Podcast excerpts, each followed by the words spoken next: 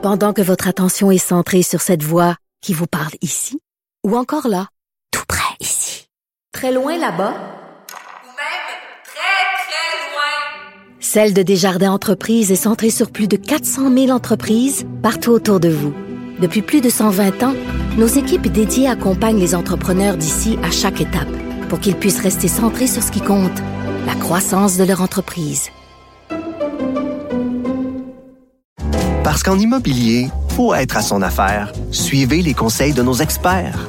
Via Capital, les courtiers immobiliers qu'on aime référer. Bonne écoute.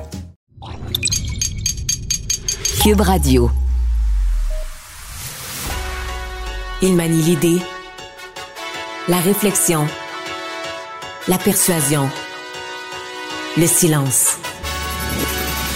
Mario Dumont. Informé, cultivé, rigoureux. Il n'est jamais à court d'arguments.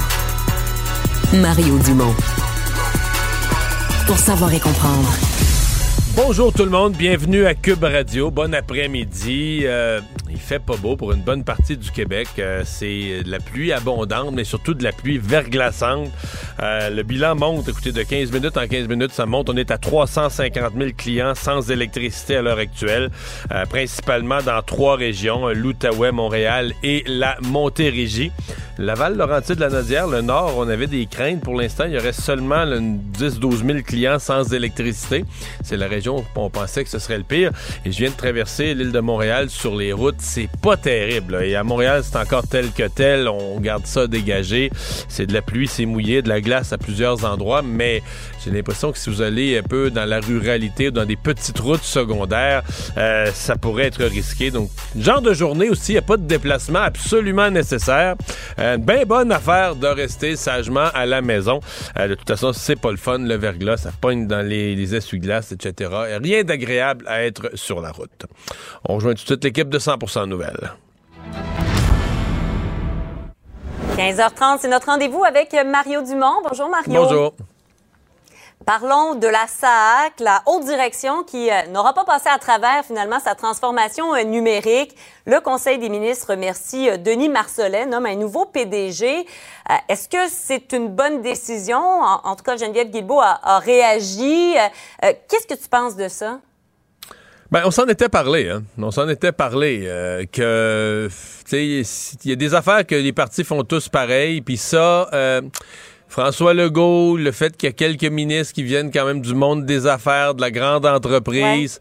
Euh, ils l'ont fait avec des PDG de Cécitius. Euh, euh, y a, ils, sont dans une atmosphère où les hauts dirigeants qui ont des grosses payes et tout ça, ben il y a des conséquences. Mm. Denis Marcellet, moi je l'ai connu, il était président de la Chambre des notaires. Là.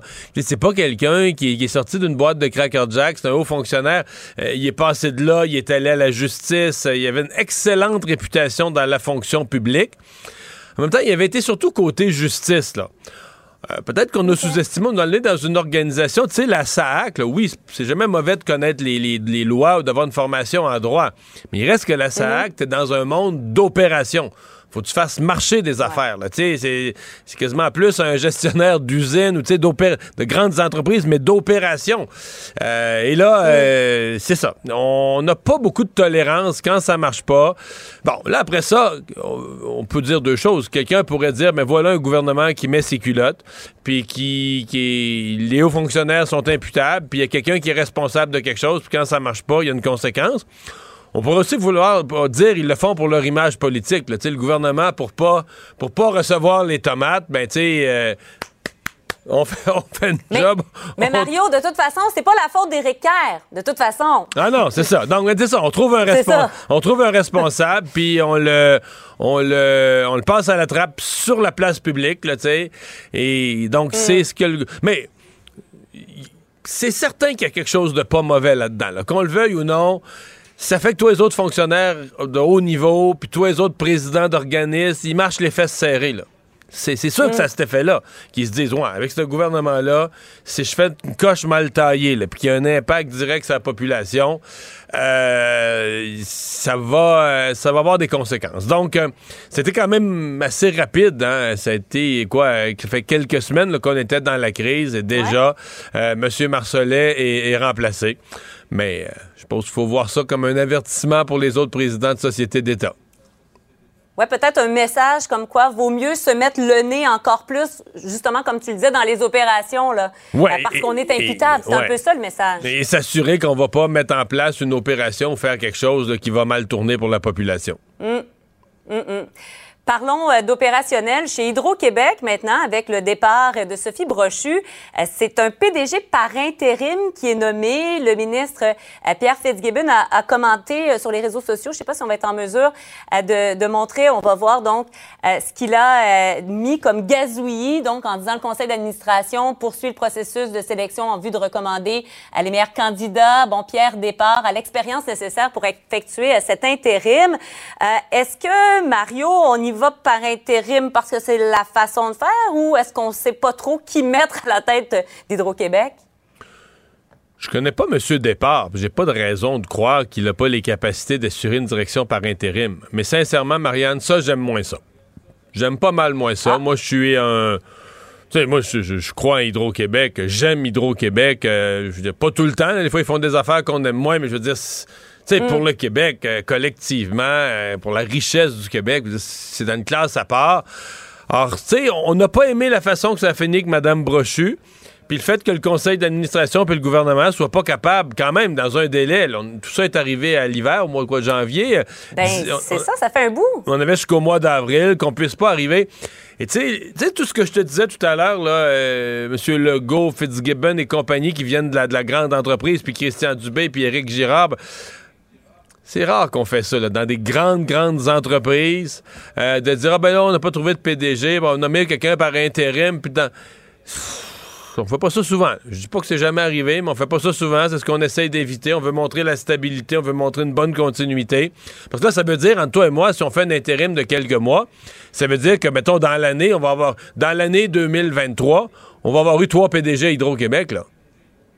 Mm-hmm. J'aime moins ça. Mm-hmm. Je le dis sincèrement, j'aime moins ça. Et je trouve que ça ajoute à, ça ajoute à une espèce d'idée qu'il y a eu un cafouillage. Tu comprends? À la haute direction d'Hydro, on a échappé la mm-hmm. présidente qui était là pour des raisons X, Y, Z qu'on veut pas trop nous dire. Puis là, on n'a pas réussi à en trouver un à temps. On a nommé quelqu'un par intérim. Puis là, finalement, en retard, on a nommé quelqu'un. Tout ça, ça, ajoute à cette idée qu'il y a eu un cafouillage dans la gestion de la haute de la direction d'Hydro-Québec. Ouais. Et c'est pas comme s'il n'y avait pas de chantier important, de grands défis pour Hydro-Québec dans les prochains mois, prochaines années. Là, ben, tout à fait. Tout à fait, tout à fait. Donc, est-ce que je trouve ça grave? Est-ce que je suis inquiète? toi et moi, là, Marianne, ne faut pas capoter non plus. Tu as quelqu'un de compétent mm, qui est mm, mis là, mm. il vient de l'interne, il connaît Hydro, puis l'eau va continuer à virer dans les turbines, puis on va continuer à exporter aux Américains. Puis c'est pas, on n'est pas, inquiet. C'est pas comme si c'était une instabilité qu'on disait l'avenir de l'hydro en, dépend. On n'est pas vraiment inquiet. Je dis, j'aime pas ça. Mm-hmm. J'aime pas ce que ça donne comme image. Jean Charest a gagné en cours contre l'UPAC et, le gouvernement. Euh, on peut dire, euh, Mario, que, l'UPAC a connu, euh, disons, beaucoup de défaites en carrière. Ouais, c'est un autre coup. C'est un autre coup. On dit toujours la même chose là, depuis un an et demi. On dit, bah, ben là, c'est plus les mêmes. C'est une nouvelle administration à l'UPAC mm. qui n'est pas de cette époque-là. Mais ça reste, ça reste un certain malaise. Et tu sais, on est, euh, on est partagé là-dedans. Parce que moi, je veux vivre dans une société de, société de droit, il n'y a pas de doute. Puis en ce sens-là, euh, Jean Charest, à partir du moment où il n'y a aucune accusation de, déposer contre lui, qu'il euh, lui considère que ses droits ont été brimés, qu'on a coulé sur la place publique ses renseignements personnels, il a certainement le droit de s'adresser aux tribunaux. Et là, ben, il a gagné devant le tribunal. Mais de l'autre côté, Marianne, tu sais on comprend la ligne de Gabriel Nadeau-Dubois. Pour beaucoup de gens assis à la mm. maison ce matin, là, ça a sonné, ça a cogné solide. quand il dit, ben, voyons, le l'UPAC, ça, devait aller chercher l'argent d'un poche des gros bonnets qui avaient abusé d'un contrat public, tout ça, pour l'économiser pour les contribuables. Puis là, finalement, ce qu'on fait, on met la main dans la poche des contribuables pour en donner à Jean Charest. Mm. T'entends ça, ben, ben, pas, tu restes comme, ouais. Et là, à ce moment-ci, euh, on veut des, des, des excuses. C'est ce que demande Marc Tanguay en disant euh, ça a entaché euh, la marque libérale. Wow, Est-ce que le gouvernement wow, doit s'excuser ou pas? Il y a toute cette. Ça, c'est l'extension, là. Ça, c'est l'extension, là. Monsieur Tanguay, je le comprends, c'est pas maladroit. Il est chef du Parti libéral, il parle pour son parti.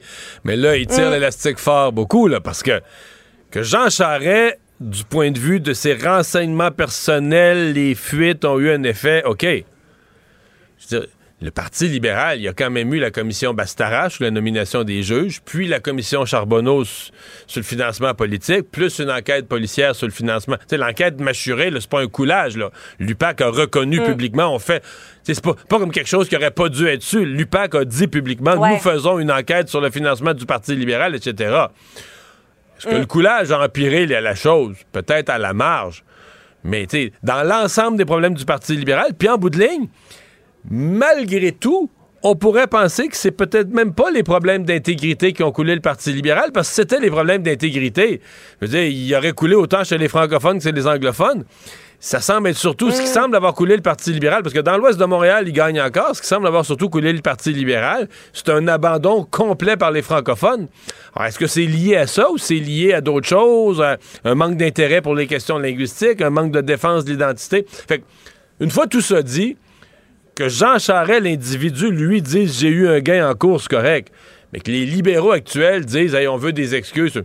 Non, non, il n'y a pas de ça. le Parti libéral a, d'autres problèmes, ils ont commencé à s'y attaquer, mais c'était trop gros ce matin, ça.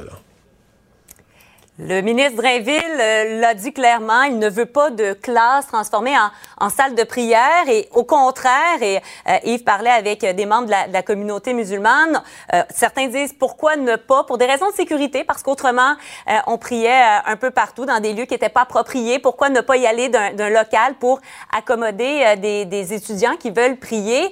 Qu'est-ce que tu penses de ce débat-là, Mario? Bon, d'abord, ce qu'on a entendu qui s'est fait à Laval, ça n'avait pas d'allure. Je veux dire, des locales, un local de prière réservé à une seule religion, puis exclu aux femmes. Bon, ou aux filles. Ça, Mais c'était-tu vraiment ça? C'était pas clair, là. Ça avait l'air d'être ça. En tout cas, certains disaient, certains ont perçu que c'était ça. Si c'était pas ça, il fallait le corriger Ouais. puis vite. Bon.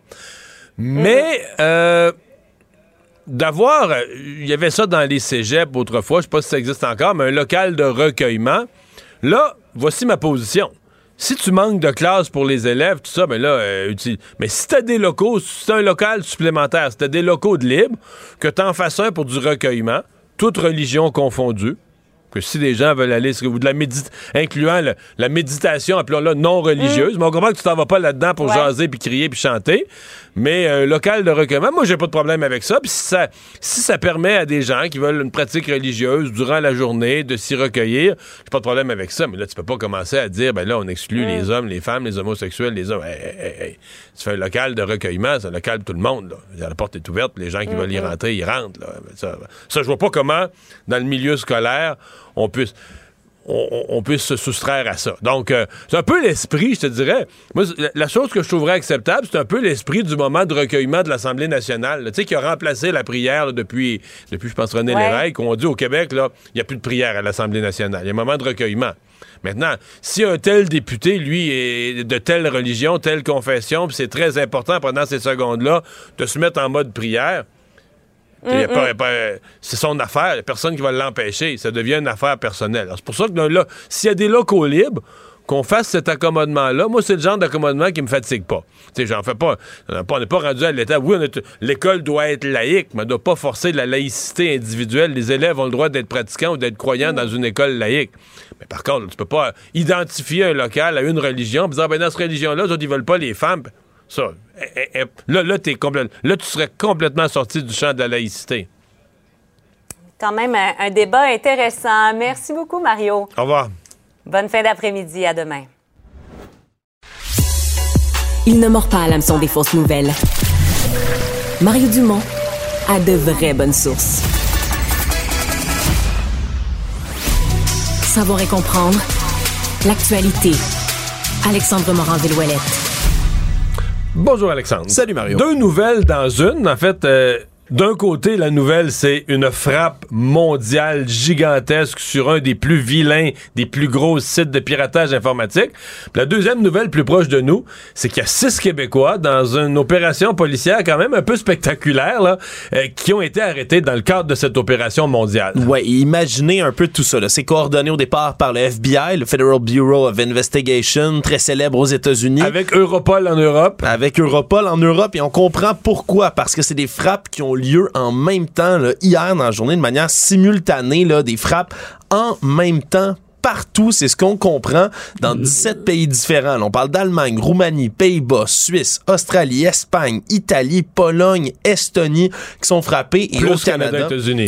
Plus Canada, États-Unis. Au Canada, les le plus grand nombre de personnes d'intérêt qui étaient ciblées, c'était ici au Québec. Et là, on a dû se coordonner évidemment avec la Sûreté du Québec et différents corps policiers un peu partout dans la province pour se soumettre à des rencontres volontaires. On, on parle de 59 de ces rencontres qui ont mené finalement à six arrestations, quatre perquisitions aussi qui ont été menées à quatre endroits différents. On parle d'une importante quantité de matériel informatique qui a été saisi pour une analyse. Et fait intéressant, il y a eu un, un prêt qui a été fait par le FBI à, la Sûreté du Québec pour les aider dans tout ça. Il s'agit de Iris, qui est un labrador noir, un chien. Prêté à la SQ par le FBI. Par le FBI, oui, oui, ce qu'on appelle le K9 Unit en anglais. Est-ce que Iris est un spécialiste de l'informatique? Mais ben, Iris, c'est une spécialiste pour trouver des clés USB des ordinateurs. Semble-t-il qu'elle est entraînée juste à l'odorat pour, par exemple, tu vas la rentrer dans une, dans une résidence, dans un appartement, puis va être capable de sniffer dans les tiroirs. C'est une clé USB oubliée dans un, poche de pantalon. C'est complètement impressionnant. Moi, on sait que les chiens peuvent faire de grandes choses dans le milieu policier, mais je savais pas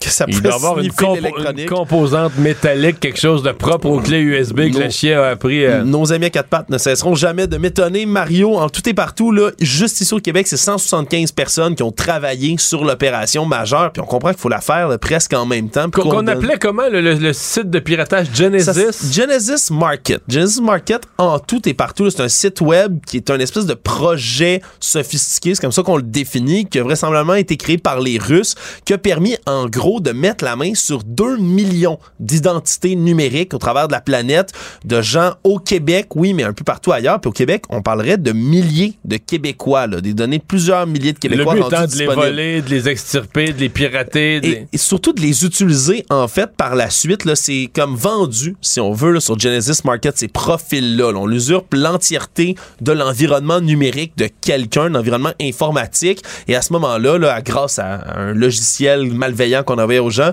mais on copie comme ce profil-là, profil numérique, et c'est vendu pour qu'il y ait des gens qui les achètent et ensuite peuvent utiliser ces profils-là, ben oui, pour tenter d'extirper de l'argent à certaines victimes, mais de toutes sortes de manières, Mario, où on peut usurper l'identité de quelqu'un avec tout ça. Il est trop tôt pour l'instant pour savoir si les six personnes arrêtées ont un lien avec le crime organisé. Trop tôt également pour savoir s'il y a des liens avec des fraudes massives au Québec. Par exemple, chez Desjardins.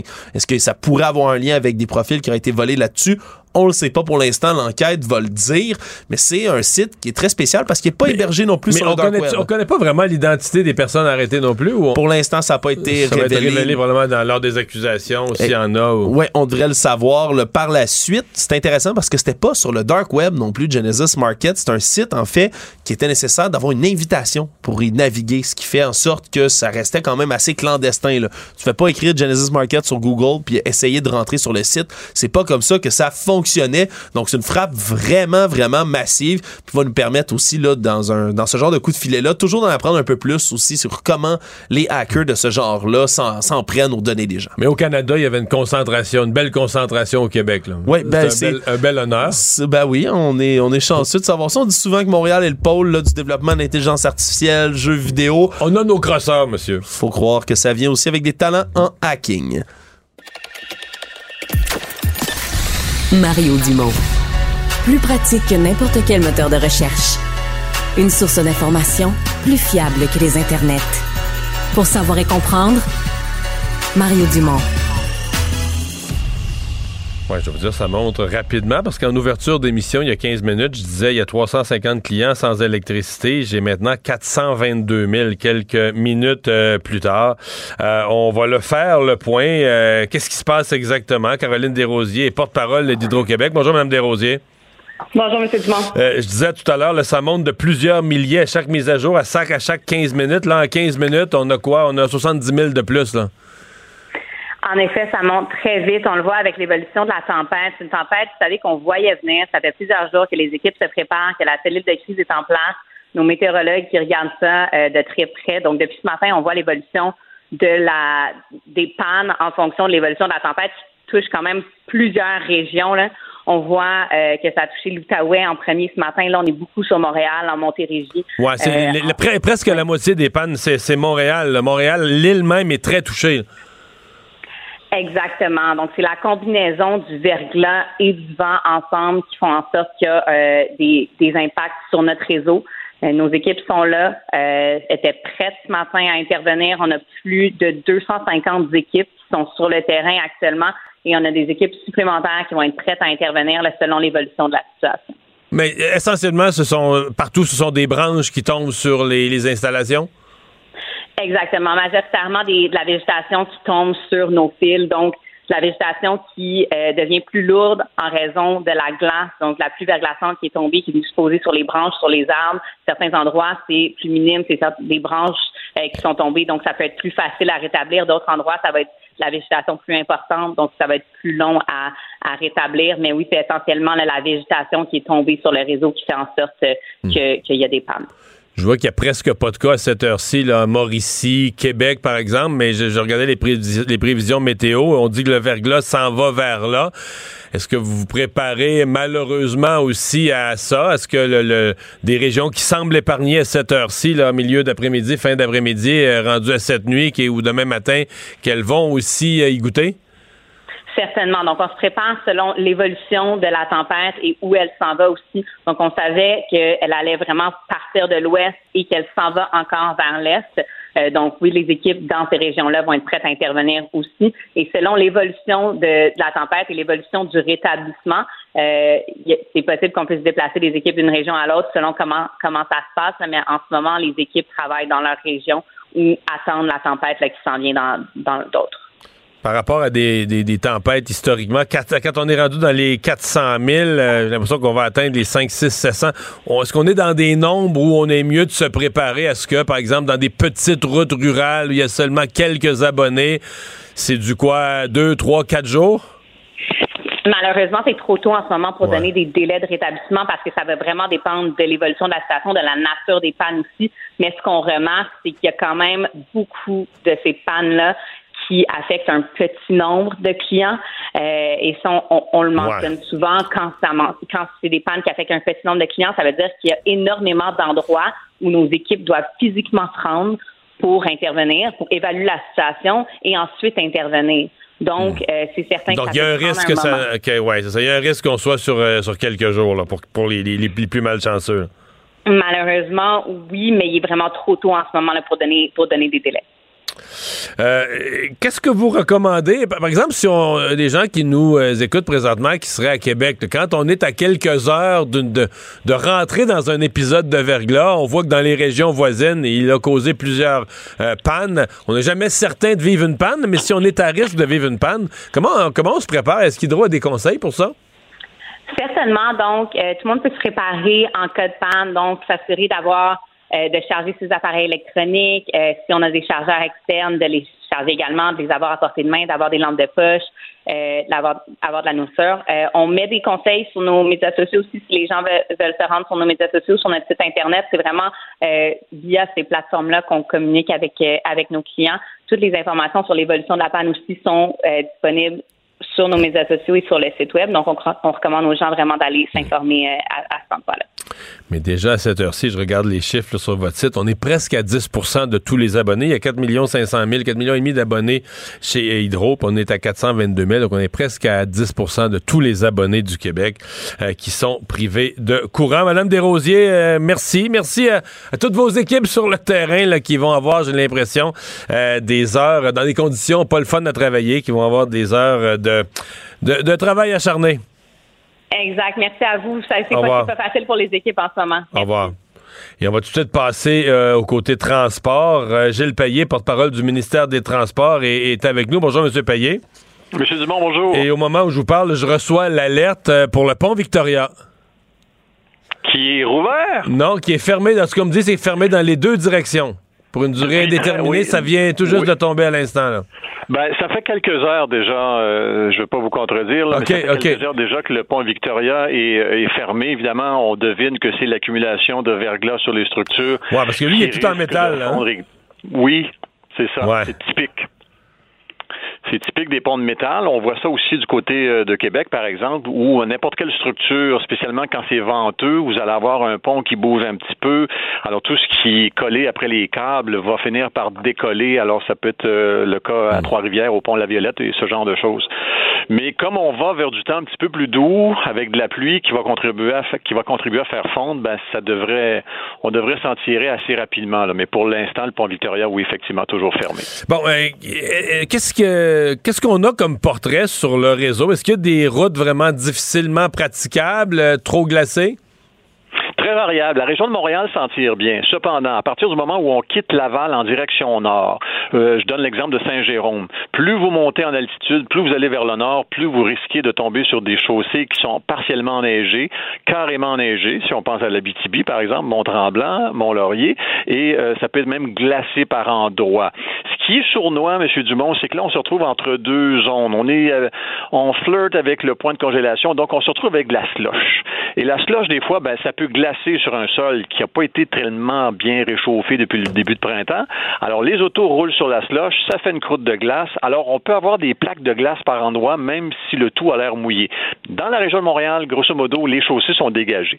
Mais quand on sort de Montréal vers le nord, euh, passer de Drummondville sur la 20, si vous prenez la 40 du côté de, au nord du fleuve, tout ce qui est au nord du fleuve est beaucoup plus froid, donc beaucoup plus neigeux. Si vous allez à, Québec, à partir, après Trois-Rivières, en allant vers Québec, c'est carrément enneigé. On est dans des conditions hivernales même, je dirais. Euh, puis il vente en plus. La Beauce aussi, c'est des chaussées partiellement euh, enneigées et glacées. C'est un peu venteux.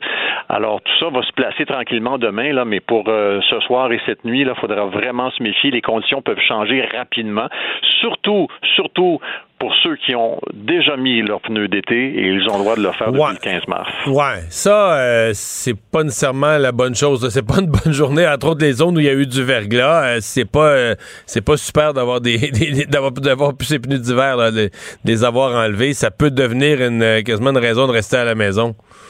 Une très bonne raison, vous le dites bien, mais sachez que les conditions de slush, la slush, là, c'est- encore plus glissant que la vraie neige. Alors, c'est pour vous dire à quel point, là, euh, vous pouvez faire de l'aquaplanage sur de l'eau, mais vous pouvez encore plus faire de l'aquaplanage sur un amas de slush. Alors, vraiment, c'est des conditions où il faut vraiment réduire sa vitesse et évidemment, reporter les déplacements, c'est toujours le premier conseil qu'on donne. Ben, on va surveiller. Pas d'autres, euh, sinon, à part le pont Victoria, pas d'autres fermetures à ce moment-ci? Apparemment, non, mais comme je vous dis, si vous allez du côté nord du fleuve, méfiez-vous, les conditions peuvent être Ouais. changeantes, même en allant vers l'Outaouais, et puis vers l'Estrie, Montérégie, euh, Rive-Sud, centre du Québec, c'est pas si mal pour l'instant, mais ça reste, euh, ça reste une, une mi-saison euh, dont il faut se méfier. Ça a l'air que, selon Environnement Canada, ça serait la dernière de l'année. Là. Fait qu'on va se croiser les doigts. on en est encore pour quelques heures, puis on tourne la page. Gilles Payet, merci beaucoup. Au plaisir. Salut. Économie, finance, affaires, entrepreneuriat. Francis Gosselin. Salut, Francis. Salut Mario. Alors, euh, la commissaire à la vie privée du Canada qui annonce euh, l'ouverture d'une enquête sur ChatGPT.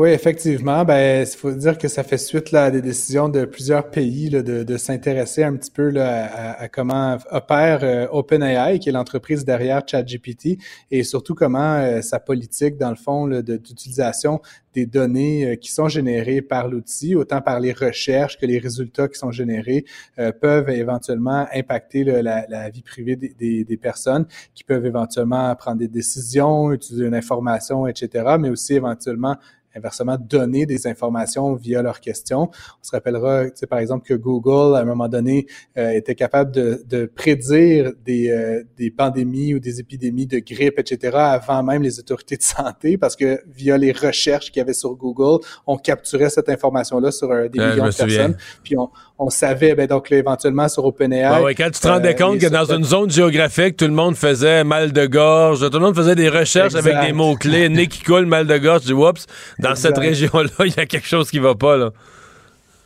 Exactement. Puis comme je le dis inversement, euh, il y a tout un volet là, utilisation de certaines données. Donc par exemple, si je pose la question euh, qui est Mario Dumont ou euh, est-ce que Mario Dumont est crédible, puis que ChatGPT va fouiller l'internet et trouve différentes sources de données, dont certaines qui pourraient être fausses, Mario, ben là c'est éventuellement toi, là, ou en tout cas la personne recherchée ou l'organisation recherchée dont la vie privée est possiblement en cause. Donc en tout cas tout ça. Mais c'est parce qu'il y a aussi une question de biais. Là. Je sais pas, je pose, tu sais, sur des questions mettons de société ou de politique mettons, tu poserais la question à ChatGPT, est-ce qu'il faut baisser les impôts? Et là, tu vas poser cette question-là des économistes de, la CSN, ils vont te dire c'est la pire chose au monde. Puis si tu me la poses à moi, je vais t'arriver avec une, version différente. puis c'est pas, tu peux pas trancher. L'humanité peut pas trancher noir ou blanc. Quelqu'un a tort, quelqu'un a raison. Ce sont des opinions, des façons de voir les choses, des valeurs différentes, etc. Alors euh, c'est toujours ça que le monde a peur. Est-ce que Chat GPT lui va trancher? Est-ce qu'il va te présenter les deux côtés de la médaille ou est-ce qu'il va trancher ces questions-là en disant oui on devrait, non on devrait pas? Il y a toute une zone grise, là. Tout à fait. Puis c'est justement, ben là, tu parles plus de, la dimension politique qui est également, je pense, quelque chose. Puis ça, rappelle la lettre là, ouverte qui a été signée par plusieurs euh, personnes influentes la semaine dernière. Mais là, ici, on, Mario, le commissariat enquête vraiment sur la dimension donnée des je comprends. Des, Protection des données. Euh, et donc, mais, mais, mais ton commentaire est très pertinent, Mario, parce que justement, c'est sur toutes ces dimensions-là que cette, cette nouvelle manière de faire, cette nouvelle technologie-là euh, va venir avoir un impact dans nos vies, autant dans la, dimension très privée que dans la dimension politique collective. Puis c'est là où on hmm. n'a pas de balise actuellement pour encadrer euh, l'utilisation à l'entrée, puis les réponses que ça fournit à la sortie. Parce que quand tu veux faire faire ton travail de cégep, ben là, tu lui dis euh, donne-moi donne-moi une réponse biaisée à l'extrême gauche pour, pour plaire à mon prof, pour que mon prof ait ce qu'il veut entendre, là. ça, tu, là, tu vas avoir ça, ça dépend du cégep, Mario, je pense. Ah ouais? Ah, j'ai pas... Le cégep ou les profs sont pas biaisés à gauche, tu me le présenteras. Je veux voir ça, moi. euh, les, euh, les projets éoliens Hydro-Québec, c'est, c'est parti. et même les projets aussi d'hydroélectricité, on a l'impression qu'il y a des messages, mais là, on n'aura pas de PDG permanent pour tout de suite, mais on a déjà une nouvelle orientation de développement. Ben, effectivement, il euh, n'y a, pas, a pas encore la, personne qui va succéder à, Sophie Brochu n'a pas encore été nommée, Mario, mais néanmoins, on sait au Québec, Hydro euh, a quand même plusieurs euh, milliers d'employés qui, qui savent que le Québec et la, société québécoise et ses entreprises vont avoir besoin de davantage d'énergie. Sur cette partie-là, tout, tout le monde est d'accord. et donc là, après les projets éoliens qu'on a annoncés le, mois dernier, il est maintenant le temps de commencer à, à plancher le plus sérieusement sur d'autres euh, sources d'approvisionnement, dont évidemment la, source la plus euh, la plus puissante et, historiquement la plus importante pour Hydro-Québec, qui est les, barrages. et puis donc là, il y a un projet qui date d'une vingtaine d'années, Mario, là, que tu connais certainement. oui, parce que j'ai déjà exploré, moi, être, celui qui relance à l'époque, c'était dans mon programme de relancer Hydro-Québec. Puis Petit Mécatina, c'était une des rivières qui était envisagée à l'époque. Déjà, il y a, ça fait 20 ben, ans, exactement. 20 ans. Pour situer les auditeurs, là, donc c'est une rivière qui est située euh, passé la fin de la route 138 sur la côte nord. donc on parle vraiment. Là, Mais c'est là qu'on a fait les derniers barrages, Sainte-Madeleine, la, euh, la, Romaine. C'est là qu'on a développé les, les derniers barrages.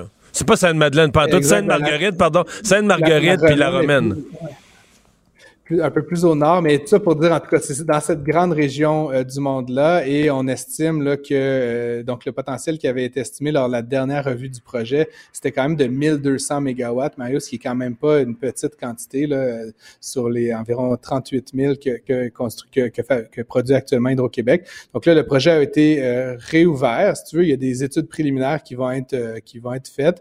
évidemment, le, le, le porte-parole d'Hydro s'est empressé de dire que ça ne menait pas nécessairement un projet de centrale, mais néanmoins, l'intention est là d'examiner de, manière euh, critique et productive toutes les opportunités. Puis celle-ci en est pas une petite, donc il y aurait possiblement euh, de nouveaux projets d'hydroélectricité. Puis ensuite, évidemment, la grande question, en tout cas que les économistes se posent, c'est à quel coût est-ce qu'on est capable de fabriquer une installation comme celle-là, euh, coût évidemment initial, mais ensuite coût d'opération, de sorte qu'Hydro-Québec se trouve pas à acheter hmm. ou à produire de l'électricité à un coût supérieur à son, à son prix de Ouais, exactement. Euh, L'Oblast euh, fait de bons profits, on l'avait déjà dit, et là, ben, les hauts dirigeants doivent euh, être payés en conséquence. Ouais, ben c'est ça fait couler beaucoup d'encre, Mario, puis je te dirais là, dans tous les médias canadiens là, et particulièrement les médias anglophones, là, les médias du Québec les, en traitent un peu, mais euh, il y a comme euh, une forme de condamnation unanime. Là, donc c'est euh, le PDG de, de Loblaws, le Galen Weston, qui a reçu une augmentation équivalente à 50% de son salaire de l'année dernière. donc on parle d'une rémunération totale de, de, près de 10 millions, 8,4 millions en salaire, bonus et, et, et stock option. Euh, et, donc, l'année dernière, il n'avait gagné qu'un tout petit 5,4 millions. Euh, évidemment, tout ça, comme tu l'as dit, ça fait suite à des résultats exceptionnels pour la Blase. Puis c'est ça le paradoxe un petit peu des épiciers canadiens, c'est qu'ils se sont énormément enrichis sur le dos des consommateurs en augmentant les prix plus rapidement que l'inflation. Ils font des bénéfices extraordinaires. Et évidemment, les dirigeants, on peut leur, ils peuvent se donner une tape dans le dos. Ils ont fait des bonnes années, mais tout ça a un coût social qui est énorme actuellement. Et donc, c'est un petit peu mal vu là, actuellement. Puis comme je te dis, là, au Canada anglais, autant à droite qu'à gauche, les médias ne, mangent pas leurs mots non, mais... pour condamner euh, euh, la, décision. mais Francis, à 50% d'augmentation de sa rémunération, c'est un... l'inflation est élevée, mais 50% il est quand même un peu en haut de l'inflation. là.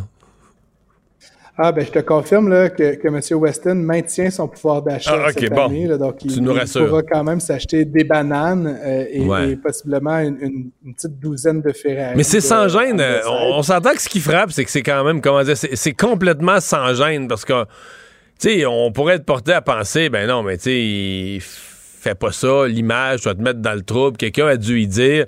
Je trouve qu'il y a un gros côté sans aucune gêne. Euh, tout à fait. Puis en même temps, ce qui est un peu drôle, je lisais là, un des articles, je me rappelle plus dans quel média, Mario, mais la Blase a commandé à une firme spécialisée en rémunération des dirigeants une enquête, une étude pour euh, benchmarker en bon français la rémunération de son équipe de direction. Et en fait, euh, ce qu'ils ont appris, là, puis tu sais, l'étude n'est pas publique, mais c'est qu'en fait, les dirigeants de la Blase étaient trop peu payés. Donc, c'est la raison pour laquelle ils sont procédés à cette augmentation-là. Donc, évidemment, ces firmes-là, Mario, ils comparent des entreprises de même taille, avec le même nombre d'employés, avec le même niveau de complexité. Et donc, grosso modo, ça serait pas surprenant de voir, la, la, rémunération de M. Weston augmenter à nouveau l'an prochain, même si tout ça se fait, encore une fois, sur le dos des consommateurs euh, malheureusement. Notre épicier, c'est payant le métier d'épicier. C'était pas métro, cette profession. Ah ouais, je pense que oui. salut Francis. À demain. salut, à demain. Mario Dumont. Plus pratique que n'importe quel moteur de recherche. Une source d'information plus fiable que les internets. Pour savoir et comprendre, Mario Dumont. L'exercice lui-même Mario Dumont. va faire sortir plus de vérité sur ce qui s'est véritablement passé à ce moment-là. Gérez donc ça, s'il vous plaît. Isabelle Maréchal. Mais c'est parce qu'à un moment donné, si on paye pas tout de suite, on va payer tout à l'heure. La rencontre, Maréchal Dumont. Bonjour Isabelle. Bonjour Mario. Hey, euh, je voulais te compter ça, j'ai un petit bouton là. Mon Dieu je vais te dire, prends ton bobo en patience. Si tu penses aller voir un dermatologue ah! ça, va être long, mon cher ami. Parce que tu veux nous parler de dermatologue et d'accès, parce que c'est dans les spécialités là, qui, depuis la réforme du B, les spécialités qui ont été pointées du doigt, c'est peut-être les premiers sur la liste, là. Hein? Oui, voilà, exactement. En fait, euh, depuis hier, on est capable de savoir quel est le nombre de Québécois qui sont en attente euh, pour euh, un service de médecin spécialiste. On sait ça par spécialité, par région. Et, euh, ça, c'est bien quand même, cette, euh, cette transparence. oui, sincèrement, je trouve ça bien. Je, t'avoue, je suis euh, devant mon ordinateur et en ce moment, je suis branchée sur le nouveau tableau de bord de la performance du réseau de la santé des services sociaux. Le genre d'affaires, moi qui aime les chiffres, les stats et, les et les colonnes, le genre de, tableau auquel je pourrais être vite accro, tu vois, pour aller vérifier un peu comment ça se mesure. Tu sais, on s'est souvent dit, qui se mesure euh, peut, euh, peut, se, peut se permettre d'être euh, d'être modifié et, ça, c'est un outil qui est, à mon avis, très utile. Évidemment, ça fait ressortir les gros problèmes de notre réseau de la santé. Là, ce qu'on se rend compte, tu vois, comme par exemple, en ce moment, je regarde services médicaux, services de médecins spécialisés, les patients en attente d'une chirurgie depuis plus d'un an, devine combien il y en a? non. Il y en a presque 19 000. C'est énorme. Des personnes en santé mentale, ça c'est dans le tableau santé mentale, personnes en attente d'un service en ce moment. Il y en a presque 21, 20 803 personnes. 20 803 personnes. Et en DPJ, en protection de la jeunesse, ça dit même que pour euh, avoir une évaluation, c'est plus de 46 jours. Fait que c'est ce genre de d'informations-là, très statistiques, là, qui te, qui renseignent. Et puis, il y a même, oh, je viens de découvrir expérience patient. Ça, c'est intéressant. Les avis positifs versus l'expérience globale. Euh, ça, c'est un projet pilote, apparemment, qui font 57% Bon, à 57% je pense qu'on coule à l'école, hein? Hmm, ouais, aux dernières nouvelles, oui. ouais. Fait que, disons que qu'en en termes d'expérience patient, c'est pas ça. Mais oui, je voulais te parler des dermatologues parce que euh, les dermatologues, écoute, ça, tombe bien, c'est venu me ça m'a c'est venu me chercher parce que pas plus tard que la semaine dernière, j'ai dû euh, aller au privé pour un problème de dermato euh, qui, qui concernait un de mes proches. Ça faisait plusieurs fois que j'allais voir un, un généraliste, qu'on allait voir un généraliste pour essayer d'avoir un une référence. On a eu euh, plusieurs références parce qu'à chaque fois, tu en as une. Je pense que la première qu'on a demandé, c'était il y a deux ans. Pas de nouvelles. Tu vas voir un autre médecin et tu dis est-ce que c'est possible d'avoir une référence pour un, un dermatologue? Souvent, les médecins euh, généralistes sont même étonnés. Ils nous disent Ah, vous n'avez pas été appelé. Non, on n'a pas été appelé. Bon, ben, je vais faire une autre référence. Et là, euh, lui-même, le médecin, fait cette demande-là, donc, au, au ministère de la Santé, mais personne ne nous rappelle. Finalement, un peu tanné de la chose, on se dit, je me dis, bon, ben, un ami me dit, mon Dieu, tu devrais, tu devrais aller au privé, c'est bien plus simple. J'ai eu mon rendez-vous en moins d'une semaine, ça coûte 250 pièces. Fait que je me suis résolue à faire ça, Mario, même si sincèrement je me dis, tu sais, que tous les impôts qu'on paye, me semble qu'on devrait avoir accès à un médecin spécialiste quand on en a besoin, surtout qu'on est très, très, très patient.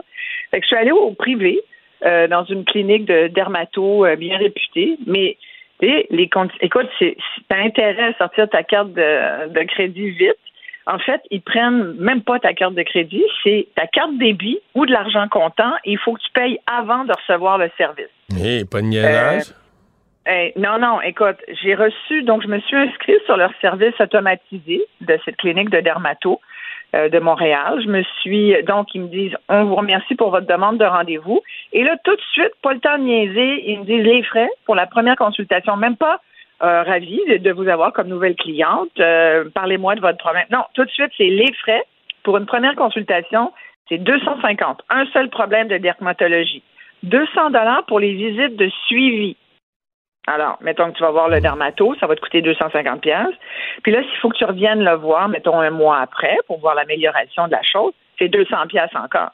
Fait puis en général, tu sous-entends, tu t'imagines qu'il y a bien probablement un suivi minimal. Donc, euh, fait qu'en partant, c'est 450 pièces. C'est bien si tu as des assurances, mais si tu n'en as pas, ben c'est ça. Et là, il y a des frais additionnels de 90 dollars qui s'ajoutent si tu mentionnes un autre problème, mettons que tu y vas pour une verrue, mais qu'en même temps, tu dis euh, Ouais, mais justement, j'ai peut-être euh, j'ai peut-être un grain de beauté que je trouve bizarre ici. Ben là, c'est 250 plus 90. Tu comprends? Ça fait ouais, ça monte, euh, ça, ça, monte tout le temps. Ça monte vite, là. Ça monte vite. Et là, évidemment, si tu annules, ben, étant donné que. Et là, pour avoir confirmé ta réservation, tu dois aller, ça dit, afin de confirmer votre rendez-vous, vous devez cliquer sur le lien suivant. Là, tu as le, lien. N'oubliez pas de confirmer. Euh, parce que vous avez 24 heures après la réception de ce message. Sinon, votre place sera relâchée et attribuée à un autre patient. Suivez bien les instructions. Entrez le numéro de votre carte de débit. Utilisez uniquement euh, en cas d'annulation à moins de deux jours ouvrables avant le rendez-vous. Fait que ça, au moins dire jusqu'à jusqu'à deux jours, ils ne te, la prennent pas, mais deux jours avant, ils te prennent ta carte, donc tu as payé. Fait que là, essaye pas d'annuler, tu auras payé un rendez-vous. Et voilà. Merci de votre compréhension. Bonne journée. Mais ceci dit, on devrait pas. Les gens qui le veulent peuvent aller dans le privé, mais tout le monde ne devrait pas être obligé. C'est un service qui devrait être disponible dans le réseau public, là. Et, complètement, euh, complètement. Et, sincèrement, tu te dis, ben, comment ça se fait? Moi, j'en connais beaucoup, là, j'en ai interviewé au fil des années beaucoup de dermatologues. Euh, J'en connais pas tant que ça qui font de la, ce qu'on appelle la dermatologie médicale. C'est beaucoup de la dermatologie. Ils sont 200. c'est de l'esthétique, en fait. Ils sont 200. euh, j'ai posé la question, euh, j'ai posé la question aujourd'hui euh, au président Oui. de l'association des médecins spécialistes, spé- clairement sur la dermatologie. Il dit, on peut dire beaucoup de choses, mais ils sont 200. Tu sais, c'est que tu sais, la- le nombre, le réparti entre toutes les régions, entre tous les hôpitaux, c'est quand même, on oublie ça, mais les médecins spécialistes, là, sont des milliers, mais c'est dans 35 Tu veux dire, spécialités. il n'y a que 200 dermatologues au Québec? C'est ça que tu dis? Ouais, pour tout le Québec, pour toute la population, il y, a- là, il y en a et- 200, étant donné- tout est partout. et Ils disent, selon la même, selon l'association, apparemment, selon en fait, euh, c'est la FMSQ, donc c'est ceux à qui tu as parlé, qui disent dans le journal aujourd'hui que euh, l'esthétique n'est que 10% de la pratique des médecins qui en font. Moi, j'ai bien de la misère à croire. Fait que sur tes 200, ça voudrait, ça voudrait dire qu'il y a juste 20 dermatologues. Non, non, non, non, non. Je pense que ça, exclut le 200, ça exclut ceux qui ne font. Il y en a qui font juste, juste, juste de l'esthétique, sont en dehors du système. Ça, ça inclut ceux. Donc, les 200, c'en est qui pratiquent dans le réseau, mais effectivement, eux, dans leur pratique, ils en font un petit peu d'esthétique, un petit pourcentage, semble-t-il. Ouais. Ouais. Mais tu sais, esthétique, c'est, quoi? C'est un, grain de beauté qui te dérange? T'as-tu de l'esthétique? Euh, tu sais, de l'acné euh, juvénile ou de l'acné d'adulte? Est-ce que c'est de l'esthétique? Euh, tu sais, moi, je vois beaucoup de médecins dermatologues qui pratiquent en clinique d'esthétique privée, qui font des injections, du botox, toutes sortes d'affaires comme ça qui sont Mais eux, ils sont plus comptés, là. Eux, ils sont plus comptés. C'est ça. Eux, ils. Ben non, exactement. Ils n'existent plus pour le réseau. eux, Ils ont fait leur cours de dermato. Oui. Tu sais, moi, je me suis souvent demandé jusqu'à un certain point, est-ce qu'on devrait pas, que le gouvernement, puis nous, citoyens, là, parce que quand on, quand on dit le gouvernement, c'est notre argent, il faut jamais l'oublier, ça. Euh, et est-ce qu'on serait pas en droit de dire, euh, ben, pendant un certain nombre d'années, vous allez devoir pratiquer euh, au public, euh, puis après, ben, vous ferez ce que vous voudrez, mais, mais pendant un certain nombre d'années. Tu sais, moi, à l'époque, je voulais Non, non, mais c'est une vraie bonne question que tu poses. Ben oui. Quelqu'un qui ne Oui, pratiquera jamais, on, on paye toutes ses études, c'est des, des- des Ouais. centaines de milliers de dollars, puis ne pratiquera jamais dans le réseau public, va s'en aller direct faire de l'esthétique, du botox, puis tout ça, parce que c'est plus payant. Euh, Mais on a payé son cours. Nous, les citoyens du Québec, on a contribué à payer sa scolarité, qui est un des cours les plus chers d'ailleurs quand tu vas à l'université, mais, mais dont le coût au Québec est, assez minime pour un étudiant en médecine. Tu vas me dire, c'est très difficile de rentrer, ils prennent juste la crème, ils prennent surtout effectivement des, des étudiants qui ont des très, très, très hauts ratios, là, euh, des GPA ou des cotes euh, ARZ là, qui sont qui top, mais euh, au niveau de la cote empathie, intelligence émotionnelle, ça, je trouve que ça laisse un peu indésiré. Peut-être qu'on devrait revoir euh, les critères de sélection. Mais toujours est-il que ça coûte pas. Tu sais, tu vas aux États-Unis, si tu veux faire ton cours de médecine, là, tu sors de là, puis tu as un demi-million de dollars de dette. Là. Ouais. Alors, ici, au Québec, ça coûte euh, 5 7 000 probablement la- de l'année. Tu sais, c'est pas l'année ou de la session. Enfin, faut voir là, parce que ça dépend du nombre de crédits. Mais, mais sincèrement, c'est pas un cours qui est, c'est pas un cours plus coûteux forcément que les autres cours. Alors, sincèrement, on paye pour ça. Pourquoi on n'a pas le retour sur l'investissement? Moi, c'est ça que je questionne depuis des années. Puis, moi, à l'époque, je voulais, euh, quand j'ai fait mon cours de, sciences de la santé au collège André Grasset, je voulais aller à l'université, je voulais faire mon cours de médecine. Et, euh, et je me suis dit, ben, je vais aller dans les Forces armées canadiennes parce qu'ils te, ils te payent ton cours. Mais après, tu dois travailler dans l'armée comme médecin pendant au moins cinq ans de mémoire. Euh, et, et je ne sais pas si c'est encore comme ça aujourd'hui. Ça ne m'étonnerait pas que ça le soit encore. Mais c'est une façon de dire, tu vas nous rembourser en temps l'investissement monétaire qu'on a fait. Puis moi, je trouve que c'est une, moi, je trouvais que c'est une bonne idée aussi. Bon, finalement, j'ai pas fait ça comme euh, mon, mon plan de carrière a été détourné. mais, mais toujours est-il que, tu sais, on est en droit de le demander. Puis, il y a aussi, puis j'ai sorti une clip de, euh, de l'annonce de Christian Dubé de son fameux projet de loi là, sur la réforme de la santé. Parce que je pense que c'est ce qu'il essaye de faire. Il nous l'a dit, puis hier, en dévoilant le nombre de, Québécois en attente pour un médecin spécialiste, en nous disant la dermato, ben vous voyez, là, c'est euh, c'est les cancres, des- c'est vraiment les, les moins bien desservis. Ce sont les patients qui attendent pour un soin en dermatologie. Je peux dire que la saison des allergies est commencée. Puis ça, trouves un allergologue, c'est la même chose, hyper difficile. J'ai déjà parlé des problèmes à trouver un gynécologue aussi pour euh, pour une femme au Québec, parce que là aussi, il y en a très peu. L'autre problème qu'on a, là, puis c'est, c'est les médecins spécialistes qui partent à la retraite. Là, c'est énorme, puis on en parle rarement. Mais c'est, ce qui fait qu'on n'atteint pas les objectifs. Tu, tu nous as que tu as un extrait, Voilà. on écoute ça, puis Oui, on, on écoute ça, puis on conclut après. Oui, Voilà, vas-y. d'accord. Ce qu'on veut, c'est que tous les professionnels du réseau, tous les professionnels du réseau doivent contribuer à une prise en charge des Québécois, tous les professionnels. Et pour y arriver, il faut qu'il y ait notamment, je le dis notamment, une équité entre les médecins de famille et les spécialistes. Et ça, pour moi, c'est important. Je vais référer à un mot qui est important pour nous dans la philosophie de ce projet de loi-là, c'est ce qu'on appelle la responsabilité populationnelle. De quoi un médecin est responsable dans sa région? Ouais, responsabilité populationnelle. Voilà. là. Ça, c'est c'est un concept intéressant, mais on ne sait pas encore comment il va définir ça dans le concret, dans des futures ententes avec les médecins. Non, et c'est ça qui va être, euh, à mon avis, extrêmement difficile à négocier euh, avec les, les syndicats de médecins, avec les, les- les ordres professionnels des médecins. là. Mais une chose est sûre, c'est que là, il y a des chiffres. Tu comprends? Et là, tout le monde peut les consulter, ces chiffres-là. Alors, moi, ça, je trouve que c'est intéressant. Tu vois, là, je suis allée consultation auprès d'un médecin spécialiste, région, j'ai mis toutes les régions du Québec, spécialité dermatologie. Fait qu'au moment où on se parle, il y a 100 104 592 patients en attente d'une consultation en dermatologie. Il y en a 251 de plus aujourd'hui qu'il y en avait hier. Et, euh, et tu vois, alors ça, et puis tu as les courbes et tout. Ça, va permettre aux, citoyens contribuables, puis patients aussi, on est les trois à la fois parfois, ça va permettre à tout le monde de, de voir quelle est l'efficacité de ce fameux réseau. Parce que tu sais, depuis des années, finalement, on en parle, on leur met en question. Mais moi, j'aime bien quand les choses s'appuient sur des données. Là, au moins, on, a, on va avoir des chiffres à se mettre sous la dent. Et, et c'est peut-être par là que Christian Dubé il veut amener les négociations. Va- va- il se donne des munitions pour pouvoir justement négocier et revoir ces espèces de façons de faire qui, qui sont au détriment des patients québécois depuis trop d'années. Alors moi, je lui souhaite bonne chance. Puis je me dis peut-être, écoute, c'est peut-être petit pas par petit pas, on va finir par y arriver. Je te disais l'autre jour, il faut vivre d'espoir. Ben, il reste comme ça. De toute façon, ce, qui Ouais, ne on se m'a dit que mesure pas. pas d'électricité Ouais. chez vous, ça a l'air.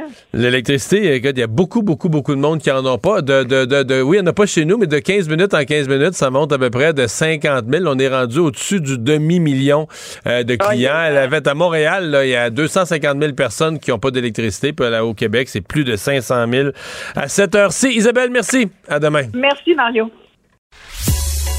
Il ne mord pas à l'hameçon des fausses nouvelles. Mario Dumont a de vraies bonnes sources. Le l'ex-président Donald Trump a occupé toute la scène hier. Euh, parmi tout ce qui a été dit, euh, il y a quand même les propos de Marjorie Taylor Greene, qui est une euh, admiratrice, une élue admiratrice de M. Trump, qui ont qui ont supplanté tout le reste là, Euh, parce qu'elle a dit, elle a- sur le fait qu'il était, qu'il était arrêté, qu'il était accusé, elle a dit, ben il n'est pas le premier là, il y en a d'autres des grands héros. Qui ont été qui ont déjà connu ça, été arrêtés, notamment Nelson Mandela, qui a fait 27 ans de prison, et Jésus, Jésus-Christ. Euh, donc, c'est à ces personnages qui lui est venu, et c'est une élue, là, aux États-Unis, euh, c'est à ces personnages que l'idée lui est venue de comparer Donald Trump. On va discuter de, de- de tout ça, de Donald Trump, de son arrestation et de ce genre de propos avec euh, Thomas Lecac, historien de la violence politique et de la religion apocalyptique, professeur d'histoire à l'Université de Grandview en Iowa. Professeur Lecac, bonjour. Bonjour, comment ça va? Ça va bien, mais là, on est dans les comparaisons vraiment messianiques, là, non? Ah oui, euh, bon, en- en- surtout, c'est pas Trump lui-même qui est en train de dire ça. Non, mais non, non, c'est vrai, vrai. autour de lui. Ah oui, le, Bon, Marjorie Taylor Greene, on sait maintenant, elle va dire des choses qu'on on- on va demander, est-ce que ça c'est la vérité? Est-ce qu'on a tous devenu fous? Mais le problème, c'est que ce n'est pas seulement elle. On a une, une rhétorique dans le chrétien nationalisme euh, qui, bon, c'est pas que Trump lui-même et Jésus, mais les comparaisons, l'idée de la martyrisation de Trump. Ça commence de côté à côté à exister dans, les, places dans l'extrême droite. Bon, ça, doit nous faire un peu peur. Vous appelez ça la martyrisation. Donc vous dites, c'est plus que Trump qui se pose en, qui joue un peu à la victime. C'est la martyrisation, c'est une coche en haut de jouer à la victime là. Oui, oui, oui. Ah, Trump lui-même part, part dans ce terme que c'est bon, c'est pas juste, c'est quelque chose de co- corrupt. Euh, hier soir à Mar-a-Lago, il a parlé, c'était bon, c'était tout à fait le même genre de truc qu'il a dit à Waco, qu'il a dit à CPAC. Mais il y avait un moment qu'il a dit que ça c'est une persécution, pas une investigation. Bon, il parle de, pas seulement qu'est-ce qui arrive en New York, mais l'investigation en Georgie. Mais, mais c'est l'idée qu'il n'y a rien qu'il a fait qu'on doit faire une investigation. D'accord? Trump a fait, donc ça doit être euh, bon, ça, doit être d'accord. Donc si on va regarder ses crimes, ça c'est une persécution. Ça c'est le rhétorique de lui-même personnel. Il est mégalomanique un tout petit peu. Il doit avoir le, le faire n'importe quoi. Mais les gens autour de lui parlent dans, dans ces termes de martyr. Euh, euh, L'idée qu'on on n'est pas en train de détruire Trump comme l'homme, on, on va crier Trump comme martyr, il va être l'héros de tous les Américains qui étaient abusés par le système, quelque chose comme ça. Euh, il y avait euh, Charlie Kirk, qui est le, le directeur et fondeur de Turning Point USA, c'est un mouvement sur les, dans les, les campus de l'université dans les États-Unis, ultra conservatif. Il, a mis euh, Genesis 50-20. Vous, vous avez pensé du, euh, du mal contre moi. Dieu l'a pensé en bien pour faire comme il est en aujourd'hui, afin de conserver la vie à un grand peuple. L'idée que, que, bon, tu vas essayer de faire du mal à Trump, mais, mais Dieu va utiliser Trump comme une, bon, une figure messianique. Ça, c'est une rhétorique, bon, euh, divorcée de la réalité peut-être, mais il y a des gens qui vraiment pensent ça. Ouais.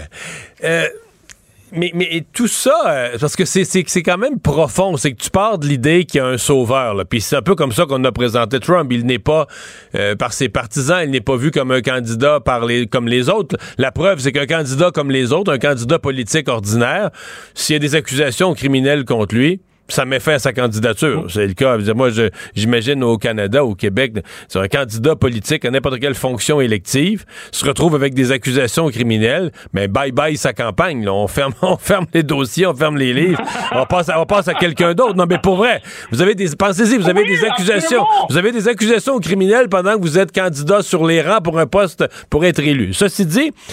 Et là, on part d'un sauveur, et là, du sauveur, on. Puis là, on est dans les thèmes complètement religieux, mais le sauveur devient martyr, là, parce que le sauveur, on veut pas le laisser accomplir sa mission. Les forces du mal se liguent contre lui. Euh, puis là, elles veulent le- le- l'écraser, l'empêcher d'accomplir sa mission. Et là, il devient martyr, mais je veux dire, c'est totalement dans les récits. On est totalement dans les récits de type religieux, là. Ah oui, non, mais c'est ah, épouvantable. Euh, hier soir, je pense que c'était avant qu'il a fait son, son, il a parlé à Mar-a-Lago. Il était euh, sur le, le National Faith Advisory Board. Donc, il y a une évangéliste qui s'appelle Paula White. Euh, qui a, a fait une, une truc sur le téléphone, euh, un emergency prayer call. Je m'excuse, euh, il y a des mots que je ne comprends pas comment dire en français parce que on, Ben, on dirait une prière, une C'est- prière c'est- d'urgence. c'est tellement Euh, une alerte pour une prière d'urgence, là.